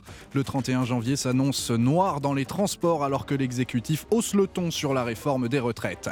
Nous irons aussi en Israël où le conflit avec la Palestine est sur le point de s'embraser. L'État hébreu examine des mesures punitives contre les familles d'auteurs d'attentats. Et puis, votre page football, la suite de la 20e journée de Ligue 1. Il y a une bonne opération à faire pour le Paris Saint-Germain ce soir. La tendance météo, Valérie Darmon. Beaucoup de grisailles entre la Bretagne en général et l'Alsace et la Lorraine, avec de petites chutes de neige en pleine entre Champagne et Massif Vosgien, de la bruine sur la région parisienne et du beau sur un gros tiers sud. Météo complète en fin de journal. Europe 1. Un parcours sans faute jusqu'ici. Et pourquoi, un, pourquoi pas d'ailleurs, un sacre mondial ce soir? Ce serait le septième pour l'équipe de France de handball qui s'apprête à défier le Danemark en finale de la Coupe du Monde. Europe 1 radio officielle de cette compétition. file à Stockholm retrouver notre envoyé spécial sur place, Martin Lange. Bonsoir Martin. Bonsoir Victor, bonsoir à tous. Un coup d'envoi dans un peu moins de deux heures. L'ambiance monte Ouais, tout à fait. Hein. Il y a déjà une ambiance incroyable ici à, la Télé 2 Arena de Stockholm. Alors c'est surtout parce que la Suède est en train de jouer en ce moment euh, sur le parquet. La Suède qui affronte l'Espagne dans la petite finale et ça se passe pas très bien pour le pays hôte qui est mené 26-24. Euh, Alors il y a déjà beaucoup de monde, mais ne vous inquiétez pas, il y aura encore plus de monde pour le clou de la soirée. Hein. Ce France-Danemark 48e du nom. Probablement euh, beaucoup de Danois. La Suède est un pays voisin, mais aussi quelques Français à l'image de Hugo, jeune handballeur venu passer le week-end avec ses parents. Une grande euh, compétition comme ça, c'est la première fois. Ouais. La salle est incroyable, c'est vraiment euh, dingue, vraiment. Et alors, ils, vont gagner les Bleus ce soir Bien sûr, bien sûr qu'ils vont gagner. Septième étoile ce soir. mais on aime bien, les, les Danois, on gagne souvent contre eux en finale, on va gagner, c'est sûr. C'est vrai qu'en finale, les Bleus sont souvent venus à bout des Danois. Hein. La dernière fois, c'était au Jeu de Tokyo en 2021.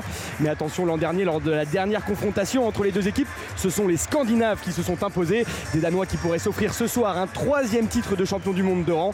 Ça, même les experts ne l'ont pas fait. Martin Lange à Stockholm pour Europe 1 et la rencontre à suivre dès 21h sur Europe 1. Difficile de se faire entendre avec Shakira derrière. Allez, on revient en France. De la patience, il vous en faudra dans les transports mardi. Parce que la nouvelle grève contre la réforme des retraites sera très suivie. La SNCF communique ses prévisions ce soir.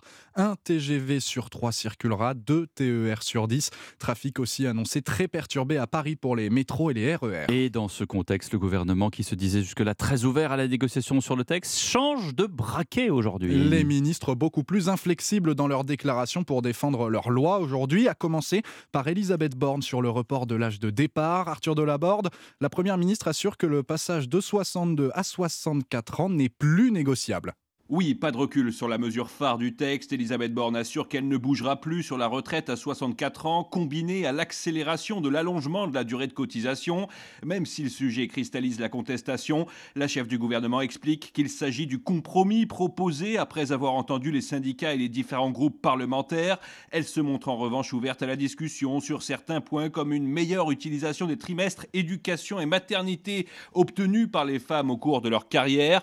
En parallèle, dans les colonnes du journal du dimanche, Bruno Le Maire appelle clairement la Macronie à serrer les rangs. Alors que certains députés envisagent de ne pas voter la réforme, le ministre de l'économie souligne que quand on appartient à la majorité, on soutient les propositions du projet présidentiel. Faire bloc tout en tirant à boulet rouge sur les oppositions accusées dans le Parisien par Gérald Darmanin de prôner la négation du travail et le droit à la paresse. Le ministre de l'Intérieur cible en particulier la gauche qui, à ses yeux, je cite, ne cherche qu'à bordéliser le pays. Arthur Delaborde pour Europe 1 et sur cette déclaration de Gérald Darmanin, réponse du patron de la France insoumise Manuel Bompard. Il accuse le ministre de l'Intérieur de vouloir, je cite, brutaliser le pays. Et les syndicats, que pensent-ils de ce durcissement de ton? Eh bien pour Catherine Perret, secrétaire confédérale CGT en charge des retraites, l'exécutif cherche à enflammer le débat. Je pense que ce gouvernement met le feu aux poudres et porte la responsabilité d'un mouvement social qui va s'amplifier. C'est de la provocation. Madame Borne euh, n'arrête pas de mentir puisqu'il n'y a pas eu de négociation avec les syndicats, il y a eu des échanges. On n'a jamais eu à parler justement de l'âge légal. Ce gouvernement, plus il parle, plus il y a de gens qui sont euh, convaincus que la réforme est mauvaise. Il y a de plus en plus de gens qui disent qu'ils vont rejoindre les manifestations. La conjugaison de la détermination des gens à être dans la rue le 31 janvier et le travail des parlementaires d'opposition à l'Assemblée dès lundi vont conduire au gouvernement à retirer cette réforme qui est injuste. Catherine Perret, secrétaire confédérale CGT en charge des retraites, jointe par Inès Zegloul pour Europe 1. 19h05 sur Europe 1. Le souvenir maintenant de ces 20 000 déplacés et de ces 1600 déportés aujourd'hui à Marseille. Et il y a 80 ans, les nazis aidés par la police française rasaient un quartier entier du centre-ville de la cité phocéenne. Une rafle méconnue car la plupart du temps absente des livres d'histoire. La ville et l'État ont rendu hommage à ces victimes. À ces victimes pardon. Reportage de la correspondante d'Europe 1 à Marseille, Nina Pavant. Le 3 janvier 1943, Heinrich Himmler donne l'ordre de détruire ce qu'il appelle une sous-ville, une porcherie. Aujourd'hui, Marseille se souvient de ces milliers de familles juives et immigrées expulsées de chez elles en pleine nuit et pour certaines envoyées dans les camps de la mort. Habille-toi, fais vite, parce que les gendarmes nous ont dit qu'il faut qu'on s'en aille rapidement. Antoine Mignemi, fils d'une famille italienne expulsée. Le souvenir que je garde, c'est la tête décomposée de mes parents. Fout dehors, euh, et ensuite vous apprenez que votre maison est dynamitée et détruite. Pascal Longo, vous êtes l'avocat marseillais qui a déposé plainte pour crime contre l'humanité au nom des victimes de la rafle du Vieux-Port. Il aura fallu donc attendre 2019 pour obtenir une vraie reconnaissance. Oui, c'est évidemment tardif. Viendra ensuite peut-être, et je l'espère, les paroles euh, du président de la République ou du Premier ministre qui viendra affirmer qu'il y a eu crime contre l'humanité à Marseille. Il y a la rafle du Veldiv et euh, la rafle du Vieux-Port euh, et de Marseille. Devant l'opéra, des hommes, femmes et enfants sont rassemblés de force ce week-end de janvier 43. Aujourd'hui, une stèle leur rend hommage. D'autres seront installés dans chaque quartier détruit. Nina Pavant à Marseille pour Europe 1. Et puis on l'a appris tout à l'heure, Raphaël Dupont-Moretti, fils du ministre de la Justice Éric Dupont-Moretti, a été mis en examen pour des violences conjugales. Il avait été placé en garde à vue jeudi après s'être rendu lui-même à la gendarmerie de Courchevel la nuit précédente. 19h07, on marque une pause juste après. Plus d'isolement, fini les arrêts de travail, 100 jours de carence, les règles si vous attrapez le Covid-19. On vous explique tout dans un instant. Europe Soir Weekend. Pierre de Villeneuve. 19h10, la suite du journal de Victor Pourchet sur Europe 1. Ça n'est pas une décision prise comme ça à la légère. Le nombre de contaminations au Covid a chuté en un mois. Alors les règles vont s'assouplir et changer au 1er février. De 20 000 cas à moins de 5 000 par jour en moyenne. Moins de 16 000 personnes sont hospitalisées aujourd'hui contre près de 25 000 fin décembre. Alors oui, c'est toute une série de mesures entrées dans notre quotidien qui évolue mercredi. Caroline Baudry fait le point pour Europe 1. Jusqu'à présent, un travailleur positif au Covid-19 n'avait qu'à se signaler sur le site de l'assurance maladie. En quelques clics, il recevait un arrêt de travail à transmettre à son employeur. Les indemnités journalières étaient versées sans délai de carence. Chaque jour d'absence était donc rémunéré. Il devra désormais passer par la case médecin pour obtenir, si besoin, un arrêt qui prévoit trois jours de carence avant versement des indemnités. Terminer également l'isolement systématique des personnes positives et le dépistage des cas contacts asymptomatiques. L'assurance maladie précise que les gestes barrières sont recommandées comme pour toutes les infections respiratoires. Enfin, l'enregistrement des résultats des tests sur la plateforme SIDEP sera soumis au consentement des patients. Et dès mardi, l'identification des cas positifs et le traçage des contacts gérés par l'assurance maladie cessent définitivement. Les explications de Caroline Baudry pour Europe 1 a noté que le dispositif d'activité partielle pour les salariés vulnérables est prolongé pendant un mois. Il permet aux personnes les plus fragiles face au Covid de ne pas travailler tout en restant en partie payées. Massa Amini, assassiné en martyr. C'est comme cela que l'a qualifié euh, Emmanuel Macron dans une vidéo publiée sur Twitter sur fond de tensions diplomatiques avec Téhéran. Pour rappel, la mort de la jeune femme lors de son arrestation par la police des mœurs est à l'origine des grandes manifestations anti-régime dans le pays. L'actualité internationale au Proche-Orient et le gouvernement israélien hausse le ton après un week-end meurtrier. Deux attaques armées de jeunes Palestiniens contre des civils, c'était hier. En réaction, une série de mesures punitives ont été annoncées par l'État hébreu. Elles ciblent notamment les familles d'auteurs d'attaques anti-israéliennes. Ariane Ménage, vous êtes la correspondante d'Europe 1 en Israël. Où en est la situation aujourd'hui? Oui, les tensions sont toujours très vives. Aujourd'hui, un Palestinien a été tué près d'une colonie en Cisjordanie. Il était armé, affirment les forces israéliennes. Ce matin, elles ont mis sous scellé la maison de l'auteur de l'attentat de Jérusalem-Est.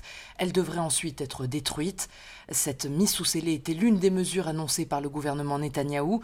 Il prévoit aussi des sanctions contre les familles des auteurs d'attaques terroristes. Retrait par exemple des droits sociaux pour ceux qui en bénéficient, comme la sécurité sociale ou les allocations chômage. Une loi pourrait être déposée pour révoquer leur nationalité ou leur permis de résidence. Et puis autre annonce, faciliter l'obtention des permis de port d'armes pour les civils éligibles, par exemple les premiers secours, et surtout renforcer la colonisation dans les territoires palestiniens. C'est dans ce contexte qu'Anthony Blinken va rencontrer à partir de demain Benjamin Netanyahou et Mahmoud Abbas. Le chef de la diplomatie américaine fait d'abord escale en Égypte, où la récente escalade de violence sera au cœur des discussions. La correspondante d'Europe 1 en Israël, Ariane Ménage. Le pape François condamné lui ce midi la spirale de la mort grandissante dans la région. Il appelle les deux parties du conflit israélo-palestinien à s'engager dans la recherche sincère de la paix. Aux États-Unis, la police de Memphis démantèle l'unité dans l'arrestation de Tyre Nichols, cet Afro-Américain passé à, tabac et mort lors d'un contrôle de police. Sa famille a salué une décision appropriée et proportionnelle à cette mort tragique, mais aussi décente et juste pour tous les citoyens de Memphis. 7,73%, c'est la participation famélique enregistrée par les élections législatives en, en Tunisie à 15h.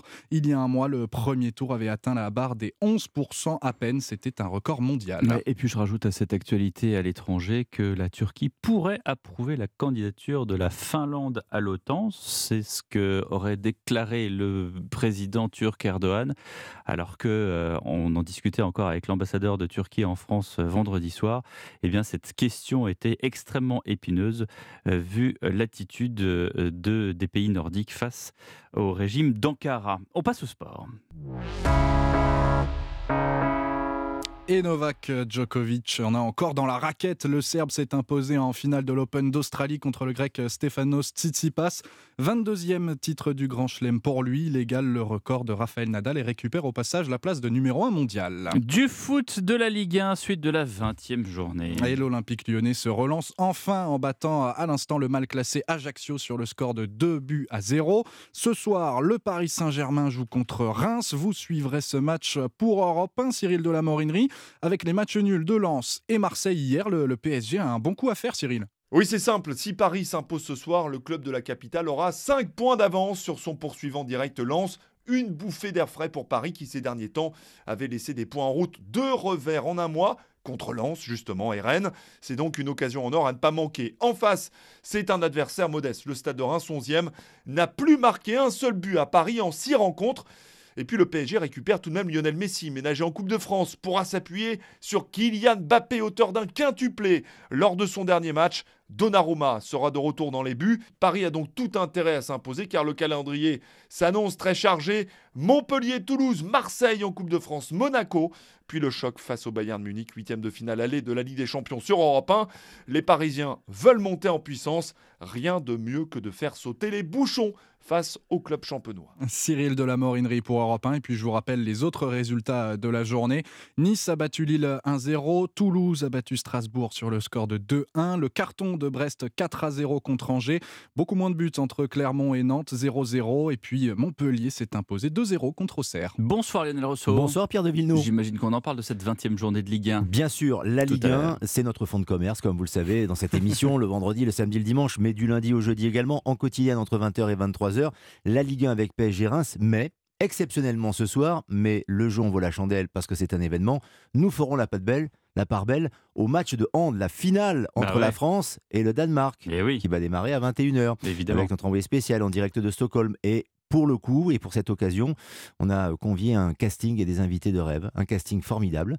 Pour nous accompagner, Jérôme Fernandez, Mickaël Guigou, Camille Aiglon, à eux trois, 10 titres de champion du monde. Ah, Qui ça. dit mieux Je m'incline. à l'heure, 20h. Je m'incline, je m'incline. Merci Lionel et merci à vous Victor Pourchet pour le journal de 19h. La météo, Valérie Darmon, on voit le temps de la semaine. Alors, ce lundi, une nouvelle perturbation touche la moitié est de la France. Elle est faible, elle donne un petit peu de pluie et quelques chutes de neige sur les plateaux lorrains et les Vosges, des 300 mètres d'altitude. Pour le reste, c'est très nuageux et les températures ne seront pas encore dans les normales. Attention, chaussée glissante dans les Ardennes.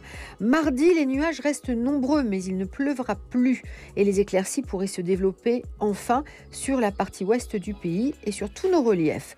Ce premier jour de février, c'est-à-dire mercredi, verra les températures remonter à un niveau de saison. On a quand même une nouvelle faible perturbation, la seconde de la semaine, qui va apporter un temps gris et humide en Alsace, dans les Vosges, le Jura, tandis que les éclaircies vont revenir sur la partie ouest toujours. Même chose d'ailleurs pour jeudi et vendredi.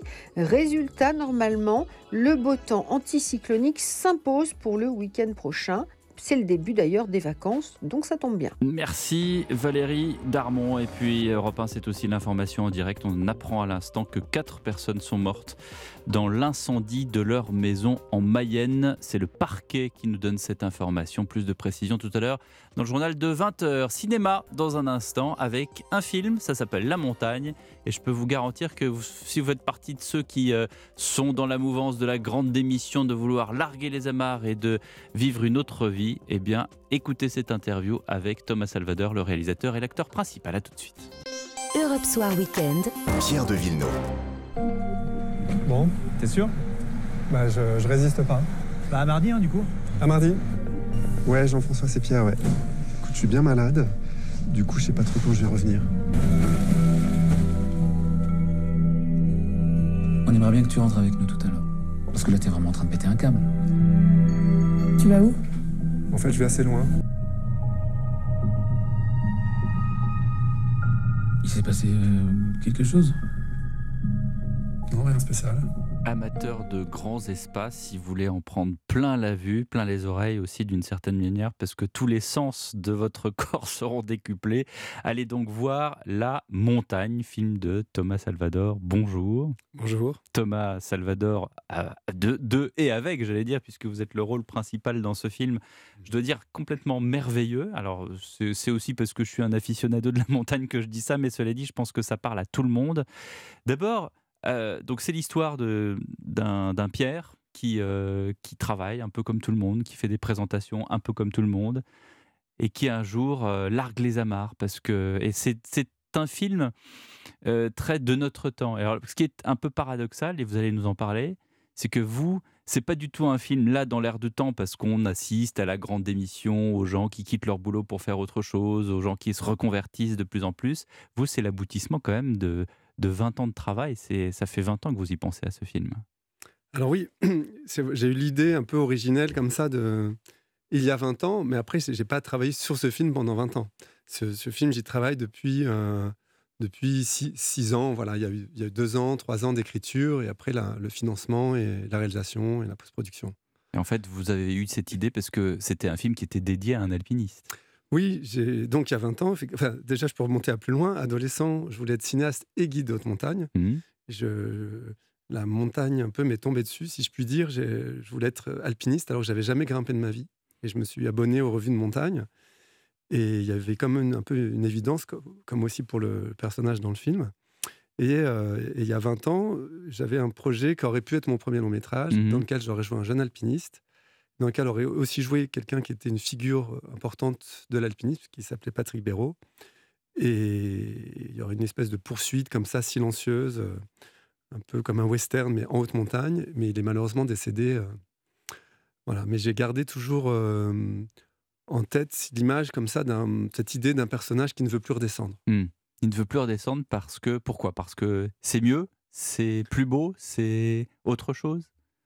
Alors je pense, je dirais que c'est la- c'est l'autre chose. C'est un personnage qui, qui n'est pas en crise, pas en rébellion. euh, Ça se mais- passe bien dans son boulot. Oui, juste, Ouais, ouais. même au contraire, j'ai- tenu à montrer qu'il avait une vie sociale, des amis, un, Ouais. Mmh. un boulot plutôt marrant, pour au contraire renforcer la nécessité pour lui de faire ce trajet, de d'aller si loin en fait.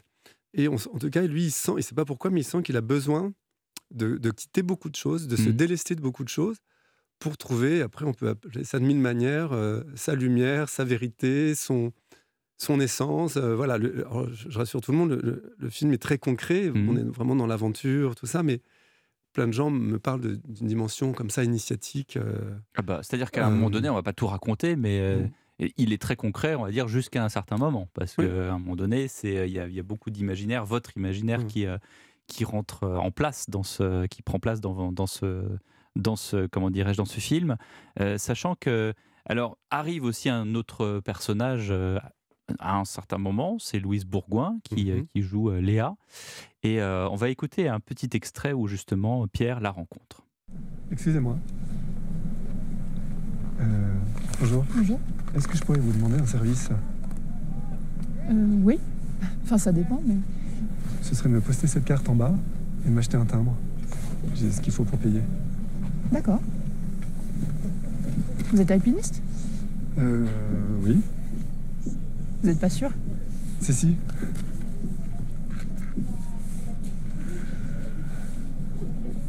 Vous travaillez ici Ouais, juste ici. Il paraît que c'est très bon. C'est ce que j'ai entendu dire, ouais. Vous êtes la chef Mhm. Faut que j'y retourne. Euh, Pierre La carte. Voilà, la carte qu'il faut envoyer pour quand même donner des nouvelles parce qu'on Mm. est euh, au milieu de nulle part.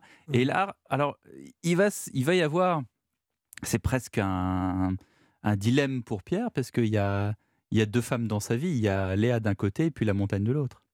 Bah oui. et euh, effectivement, le, le personnage de, de Léa, enfin, la merveilleuse Louise Bourgoin, euh, travaille à 3008, à l'aiguille, au restaurant de l'aiguille du Midi. Et, euh, et effectivement, Pierre va, pendant tout le film, s'éloigner encore le plus de la société, des hommes. Mais voilà, il y a- elle est ce, ce dernier lien aussi avec la, avec euh, la civilisation, avec la vallée. Et euh, voilà, il y a, y a voilà, on essaie d'écrire de sorte à ce qu'il y ait comme une évidence entre eux, de travailler le hors-champ de ce Mm, personnage. mm. Voilà, dans le film, il y a peu d'explications. Mais euh, j'ai aussi choisi Louise Bourgoin parce que elle est capable tout de suite d'incarner très simplement les choses tout en Mm. apportant beaucoup de mystère. Et moi, je trouve qu'il y a plein de séquences dans le Elle a film. un sourire énigmatique. Voilà, Mm. elle est énigmatique, mais Mm. dans ses gestes, dans sa manière d'être là, on- moi j'ai- une très forte croyance dans le personnage euh, immédiate. Puis Mm. c'est ce qu'on me dit, donc euh, ça me fait très plaisir que les gens le ressentent aussi. Thomas Salvador, est-ce que euh, vous vous rendez compte que euh, il y a plein de gens qui vont aller voir ce film et vous là vous allez leur donner euh, beaucoup d'idées. Encore une fois, comme on le disait en introduction, il y a en ce moment une, une grande vague de gens qui euh, sont de plus en plus poussés à, à quitter leur quotidien. Ouais. Beaucoup de gens pensent que le film a été écrit après la crise Covid, mais en fait, ça a été écrit avant parce Oui. que c'est long de faire des films. Et, euh, et puis, il y a plein de gens qui l'ont vu récemment qui disaient Ah, merci d'avoir fait ce, ce film en réaction à ce qu'on Mm. a vécu, l'enfermement, euh, tout ça. Alors, moi, je, Vous très bah honnêtement, je leur dis Bah non, c'était pensé avant, mais comme quoi, c'est. Voilà, puis il y a aussi une littérature euh, et aussi des, des films qui parlent de ça, de, de ce besoin. Alors, parfois, c'est vraiment une, dans certains films où c'est de l'ordre de, la- de la crise, du Mhm. mal-être, et puis Mhm. les personnages se perdent Mhm. d'ailleurs en faisant ça. Moi, c'est un besoin pour le personnage d'aller très loin, de prendre le risque de peut-être disparaître, mais pour mieux se retrouver. Et en tout cas, je ne veux pas trop raconter, trop On va dévoiler. pas mais, tout raconter parce qu'il faut absolument le voir. Il y a, ça- il y a- il y a- je- je- on se disait ça hors antenne. euh, Alain Souchon avait écrit une, une chanson dans les années 90, je crois, qui s'appelait Tailler la zone. Et en fait, c'est toute la chanson, c'est ils rencontrent une, une fille. Et puis ils se disent qu'ils vont partir très très loin. Mm. Et puis en fait, ils le font jamais parce qu'il y a les allocations chômage qui tombent, il y a les trucs, il y a une espèce de petit confort, il y a Mm. la télé, il y a les, il y a les, euh, les petites habitudes qui font que finalement, euh, il n'y a, il y a pas cette aventure. Aujourd'hui, il y a un, paradigme qui est vraiment très très différent des années, des années 90. Le confort, on- au contraire, on a très très envie de le quitter.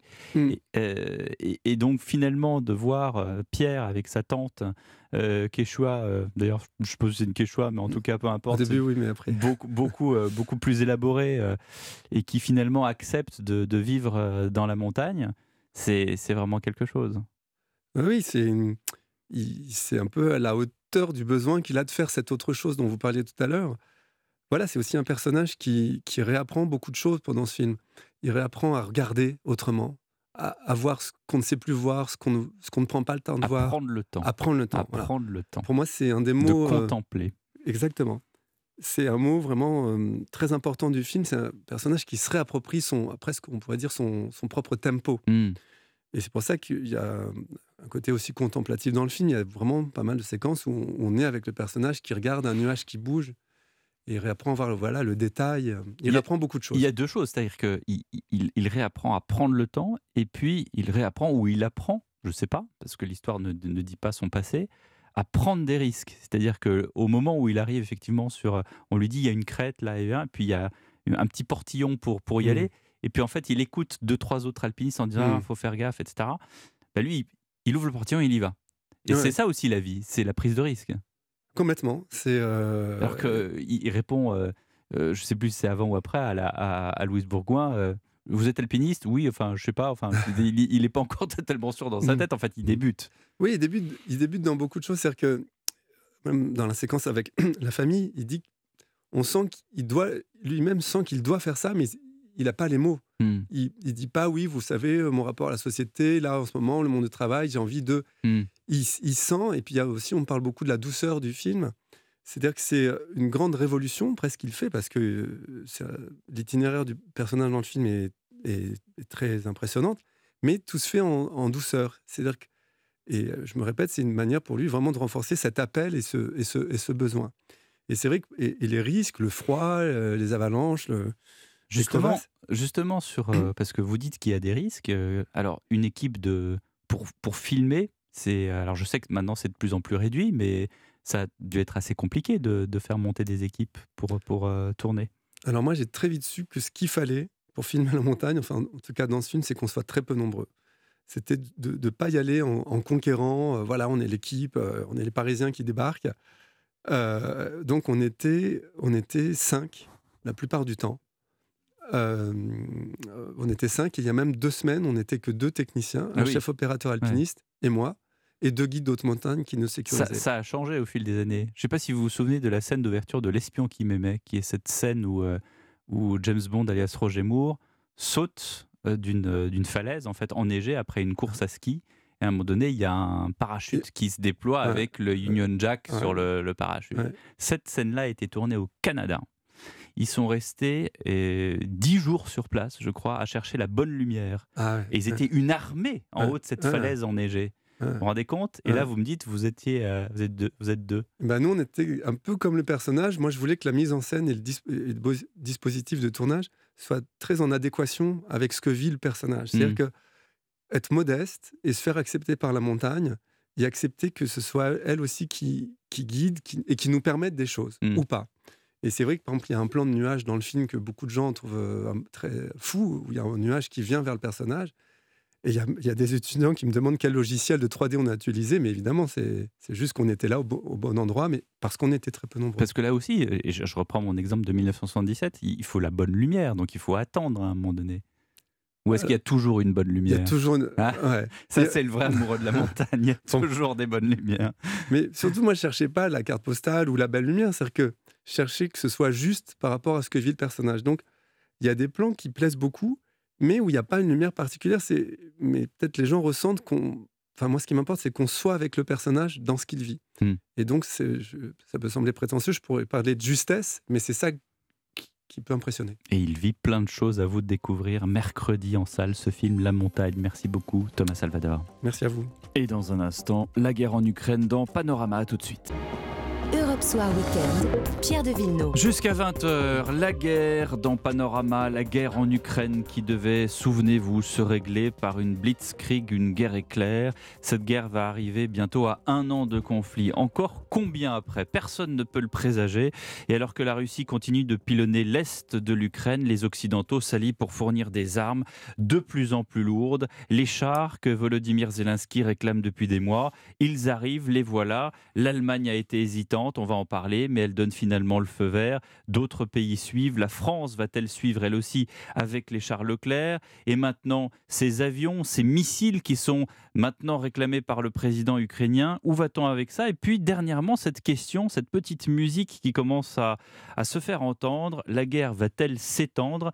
Va-t-elle arriver aux portes de l'Europe par la frontière polonaise? On en parle ce soir avec son Excellence euh, Jan Emmerich Rostiszewski, l'ambassadeur de Pologne en France. Bonsoir à vous. Bonsoir, monsieur. Merci d'être euh, en direct sur Europe 1. Bonsoir à l'amiral Jean-Louis Vichot. Bonsoir, monsieur. Vous êtes euh, euh, du Centre d'études stratégiques de la marine. Vous avez été missionné euh, à l'OTAN il y a quelques années. D'abord, cette histoire de, de chars français, on a l'impression qu'on y va sans y aller, amiral Vichot. En fait, on y est déjà allé puisque nous avons fourni et nous avons été le premier à faire à fournir des AMX-10 RC, c'est-à-dire roues canons, qui sont des engins blindés. Certes, Sans chenilles. plus- sans, oui, roues canons. C'est- C'est comme ça qu'on les appelle. Il y a effectivement euh, trois roues de chaque côté qui permettent de, de circuler en terrain mouvant, euh, qui sont assez légers par rapport à un char lourd. Ce n'est pas un char lourd, c'est un char léger, mais il y a quand même un canon de 120 mm dessus.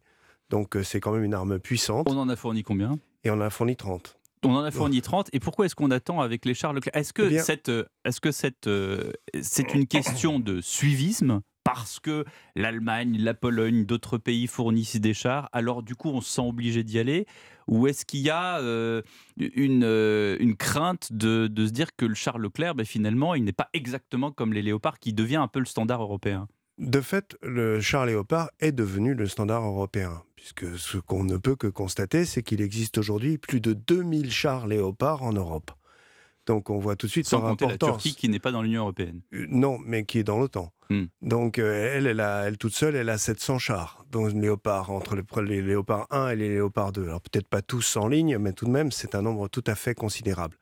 En fait, les Leclerc, le problème, c'est qu'on en a très peu exporté et qu'on en a acheté que pour nous. Et or, le Leclerc est un char très sophistiqué, très performant. Plus que le Léopard? Plus que le léopard, c'est, je dirais, un peu, c'est la, pour reprendre une expression qui fera plaisir à nos camarades britanniques, c'est la, la Rolls des chars de combat. Plus que l'Abrams, parce qu'on dit tellement que l'Abrams c'est extrêmement compliqué, l'Abrams américain. L'Abrams c'est la Cadillac, mais l'Abrams il a une turbine à gaz. Ça, ça, va devenir un magazine automobile cette émission. Exactement, puisqu'on parle de, de, véhicules terrestres, après tout, pourquoi pas. Mais, mais non, ce que je veux dire par là, c'est que, plus sérieusement, c'est que le char Abrams c'est un char lourd, de la même gamme, ce sont des chars d'à peu près 50 tonnes tous les trois qui sont des chars extrêmement puissants par, par leur poids, par leur masse, par leur blindage, par euh, leur capacité de tir et le, les munitions qu'ils emportent. Donc, ce sont des, engins de rupture. Le problème, c'est leur nombre. Mm.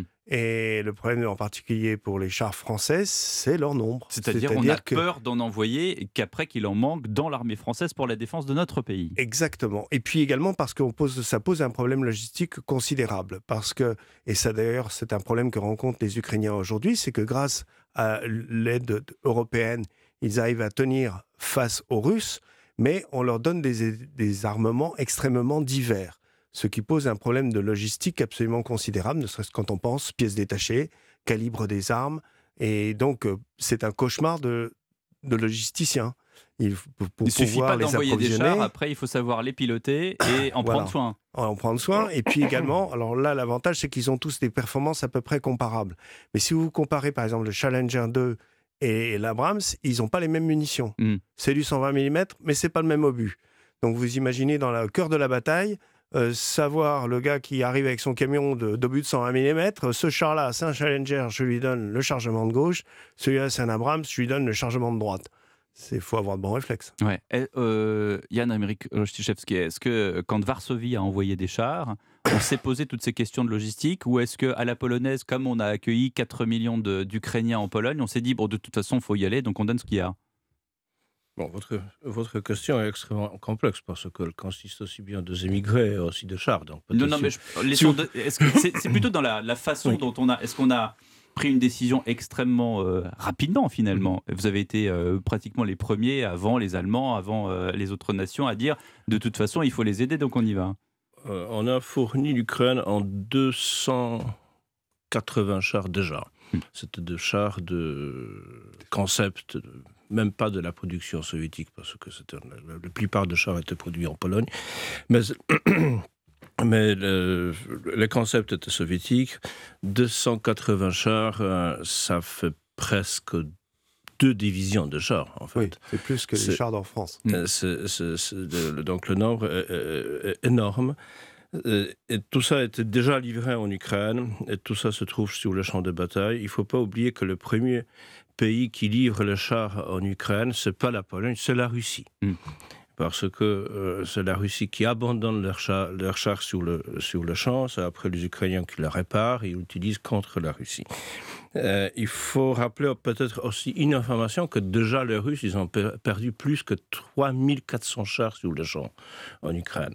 Mais Mais on a l'impression que c'est un flot discontinu qu'ils arrivent toujours... Statistiquement parlant, euh, les Russes perd 3 entre 3 et 4 chars russes sur un char ukrainien. Ça démontre bien la, capacité euh, des Ukrainiens en tout ce qui concerne de mener la, char, de mener la, bataille euh, sur le champ en Ukraine. Donc euh, voilà, donc la Pologne, c'est euh, à part la Russie, bien évidemment, c'est le premier pays qui livre. On a promis aussi de livrer 14 euh, chars type Léopard, parce que la Pologne a environ un peu plus que 200 chars. Donc on peut se passer de 14 chars sur 200. C'est ce le calcul que vous faites. Mais vous savez que les 14 chars, c'est quand même important parce que ce sont les chars Léopard, donc ils ont un avantage très important mmh. en tout ce qui concerne euh, la bataille, surtout la bataille de manœuvre euh, sur le champ ukrainien. Donc je pense qu'ils vont, euh, vont donner des preuves. Je pense que c'est très très bien ce qui s'est passé, cette solidarité européenne, qu'on pouvait ensemble dégager un, nombre important de chars, parce qu'à la fin, Bon, il y a différents calculs, mais, mais aujourd'hui, on sait que, que, que probablement euh, euh, l'OTAN sera capable de livrer un peu plus que 100 chars en Ukraine. Et je pense que ça va faire un changement important. à part de... de, de Sans de- char, y compris les Américains. Y compris les Américains. qui ont un. Qui, alors, je crois savoir que les, les chars américains, euh, il y, a un problème de ravitaillement, non? C'est-à-dire qu'ils ne fonctionnent, pas ils fonctionnent pas au gasoil, ils fonctionnent euh, au kérosène? Oui, parce que ce sont des turbines. Ce sont des turbines à gaz, donc c'est du kérosène comme les avions. Et donc, euh, Bah, ça, ça, pour exige trouver- une logistique particulière. Donc, Où est-ce qu'on trouve du disait- kérosène en Ukraine Ce que disait la Duhal, ça va créer un problème logistique, mais, mais le- les Ukrainiens sont, ce sont des gens très intelligents. et Je suis sûr qu'au niveau de logistique, pour l'instant, ils se débrouillent parfaitement bien. Donc, on, euh, on pense que, que, que quand même, ils vont résoudre ce problème. Je pense- je- J'aimerais bien dire encore une chose, qu'à part de ces 14 chars Léopard, qui étaient de la production allemande, bien évidemment, la Pologne a décidé encore de livrer encore 60 chars de production euh, polonaise, euh, qui s'appelle le, le char Twarde, dur.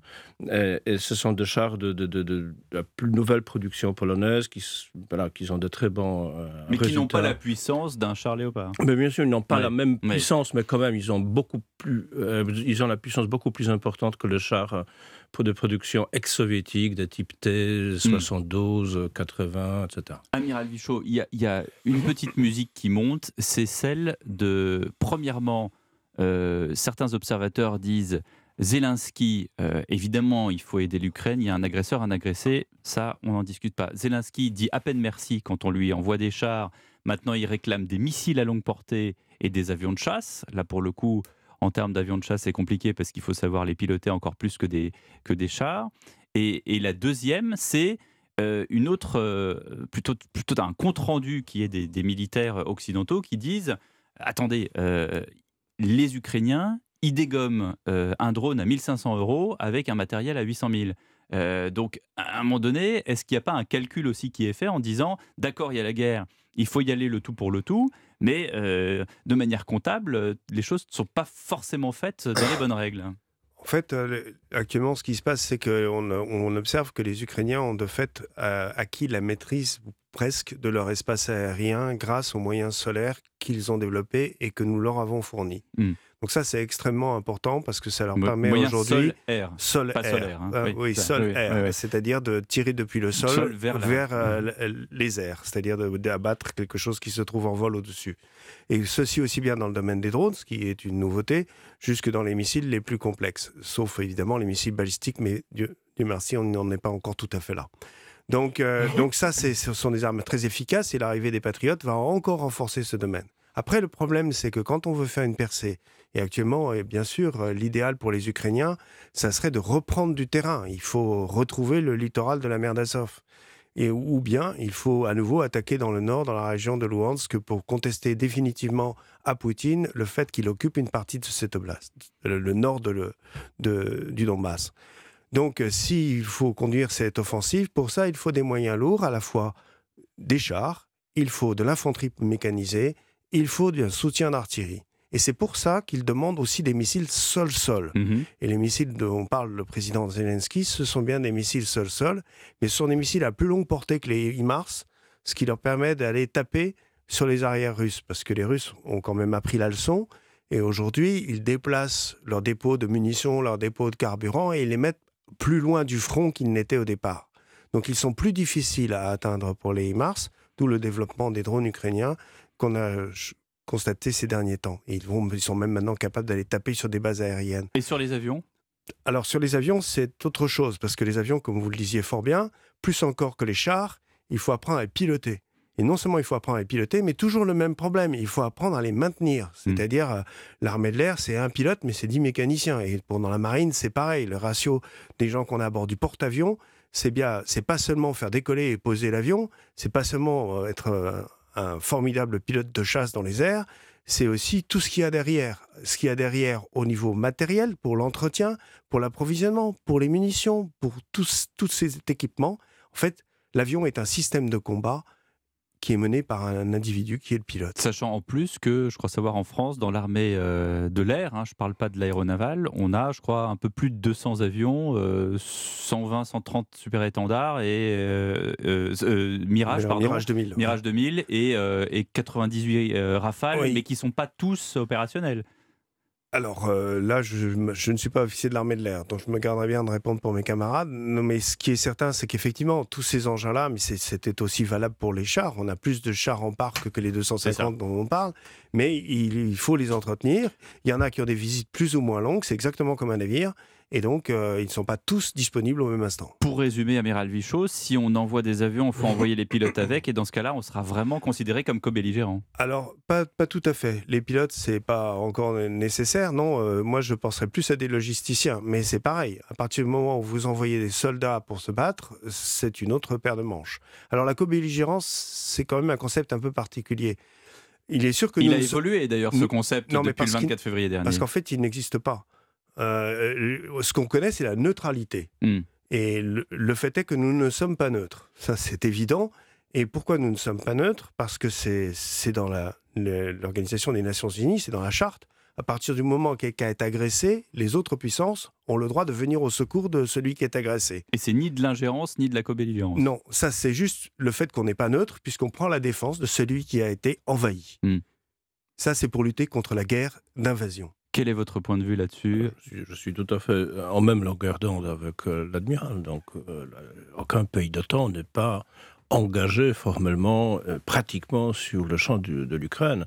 C'est une chose, c'est de livrer le matériel, et l'autre chose, c'est de participer sur le champ de bataille. Donc, pour l'instant, il y a question de participer. Même si on fait une formation pour notamment les pilotes de char. bien sûr, mais vous savez, on peut en forme euh, chaque école euh, de guerre euh, en France, en Pologne, en forme beaucoup d'étudiants, beaucoup d'officiers pour différents pays.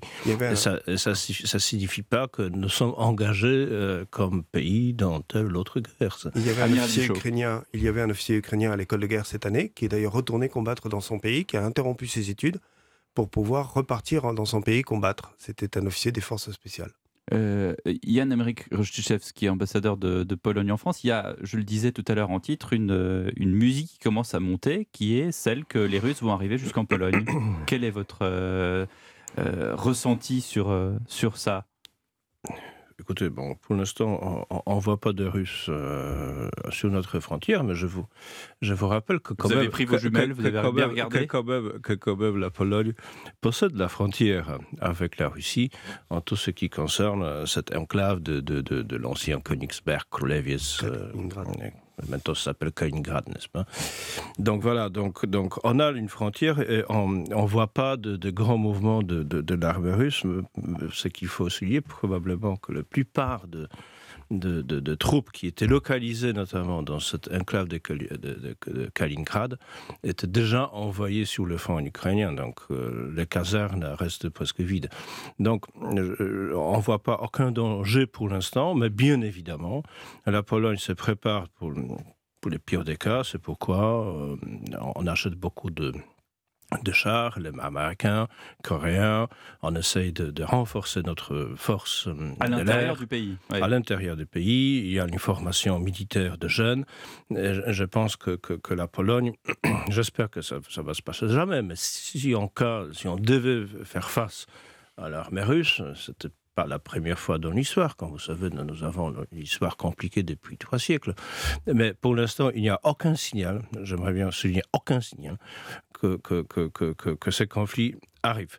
Mais euh, ça n'explique pas que nous ne devons pas aider l'Ukraine. Bien sûr, nous devons aider l'Ukraine. ça, c'était une autre question. Nous devons mobiliser. Mais vous confirmez ce soir qu'il n'y a aucun signal de Moscou qui y aurait une intention d'arriver ah, jusqu'aux portes de l'Europe par la Pologne. Mais vous savez, il y a beaucoup de propagandistes euh, russes de, différents niveaux, euh, y compris l'ancien président Medvedev. Il y a d'autres personnes qui disent que voilà, ils vont bombarder Paris, Londres, Washington, Varsovie, etc.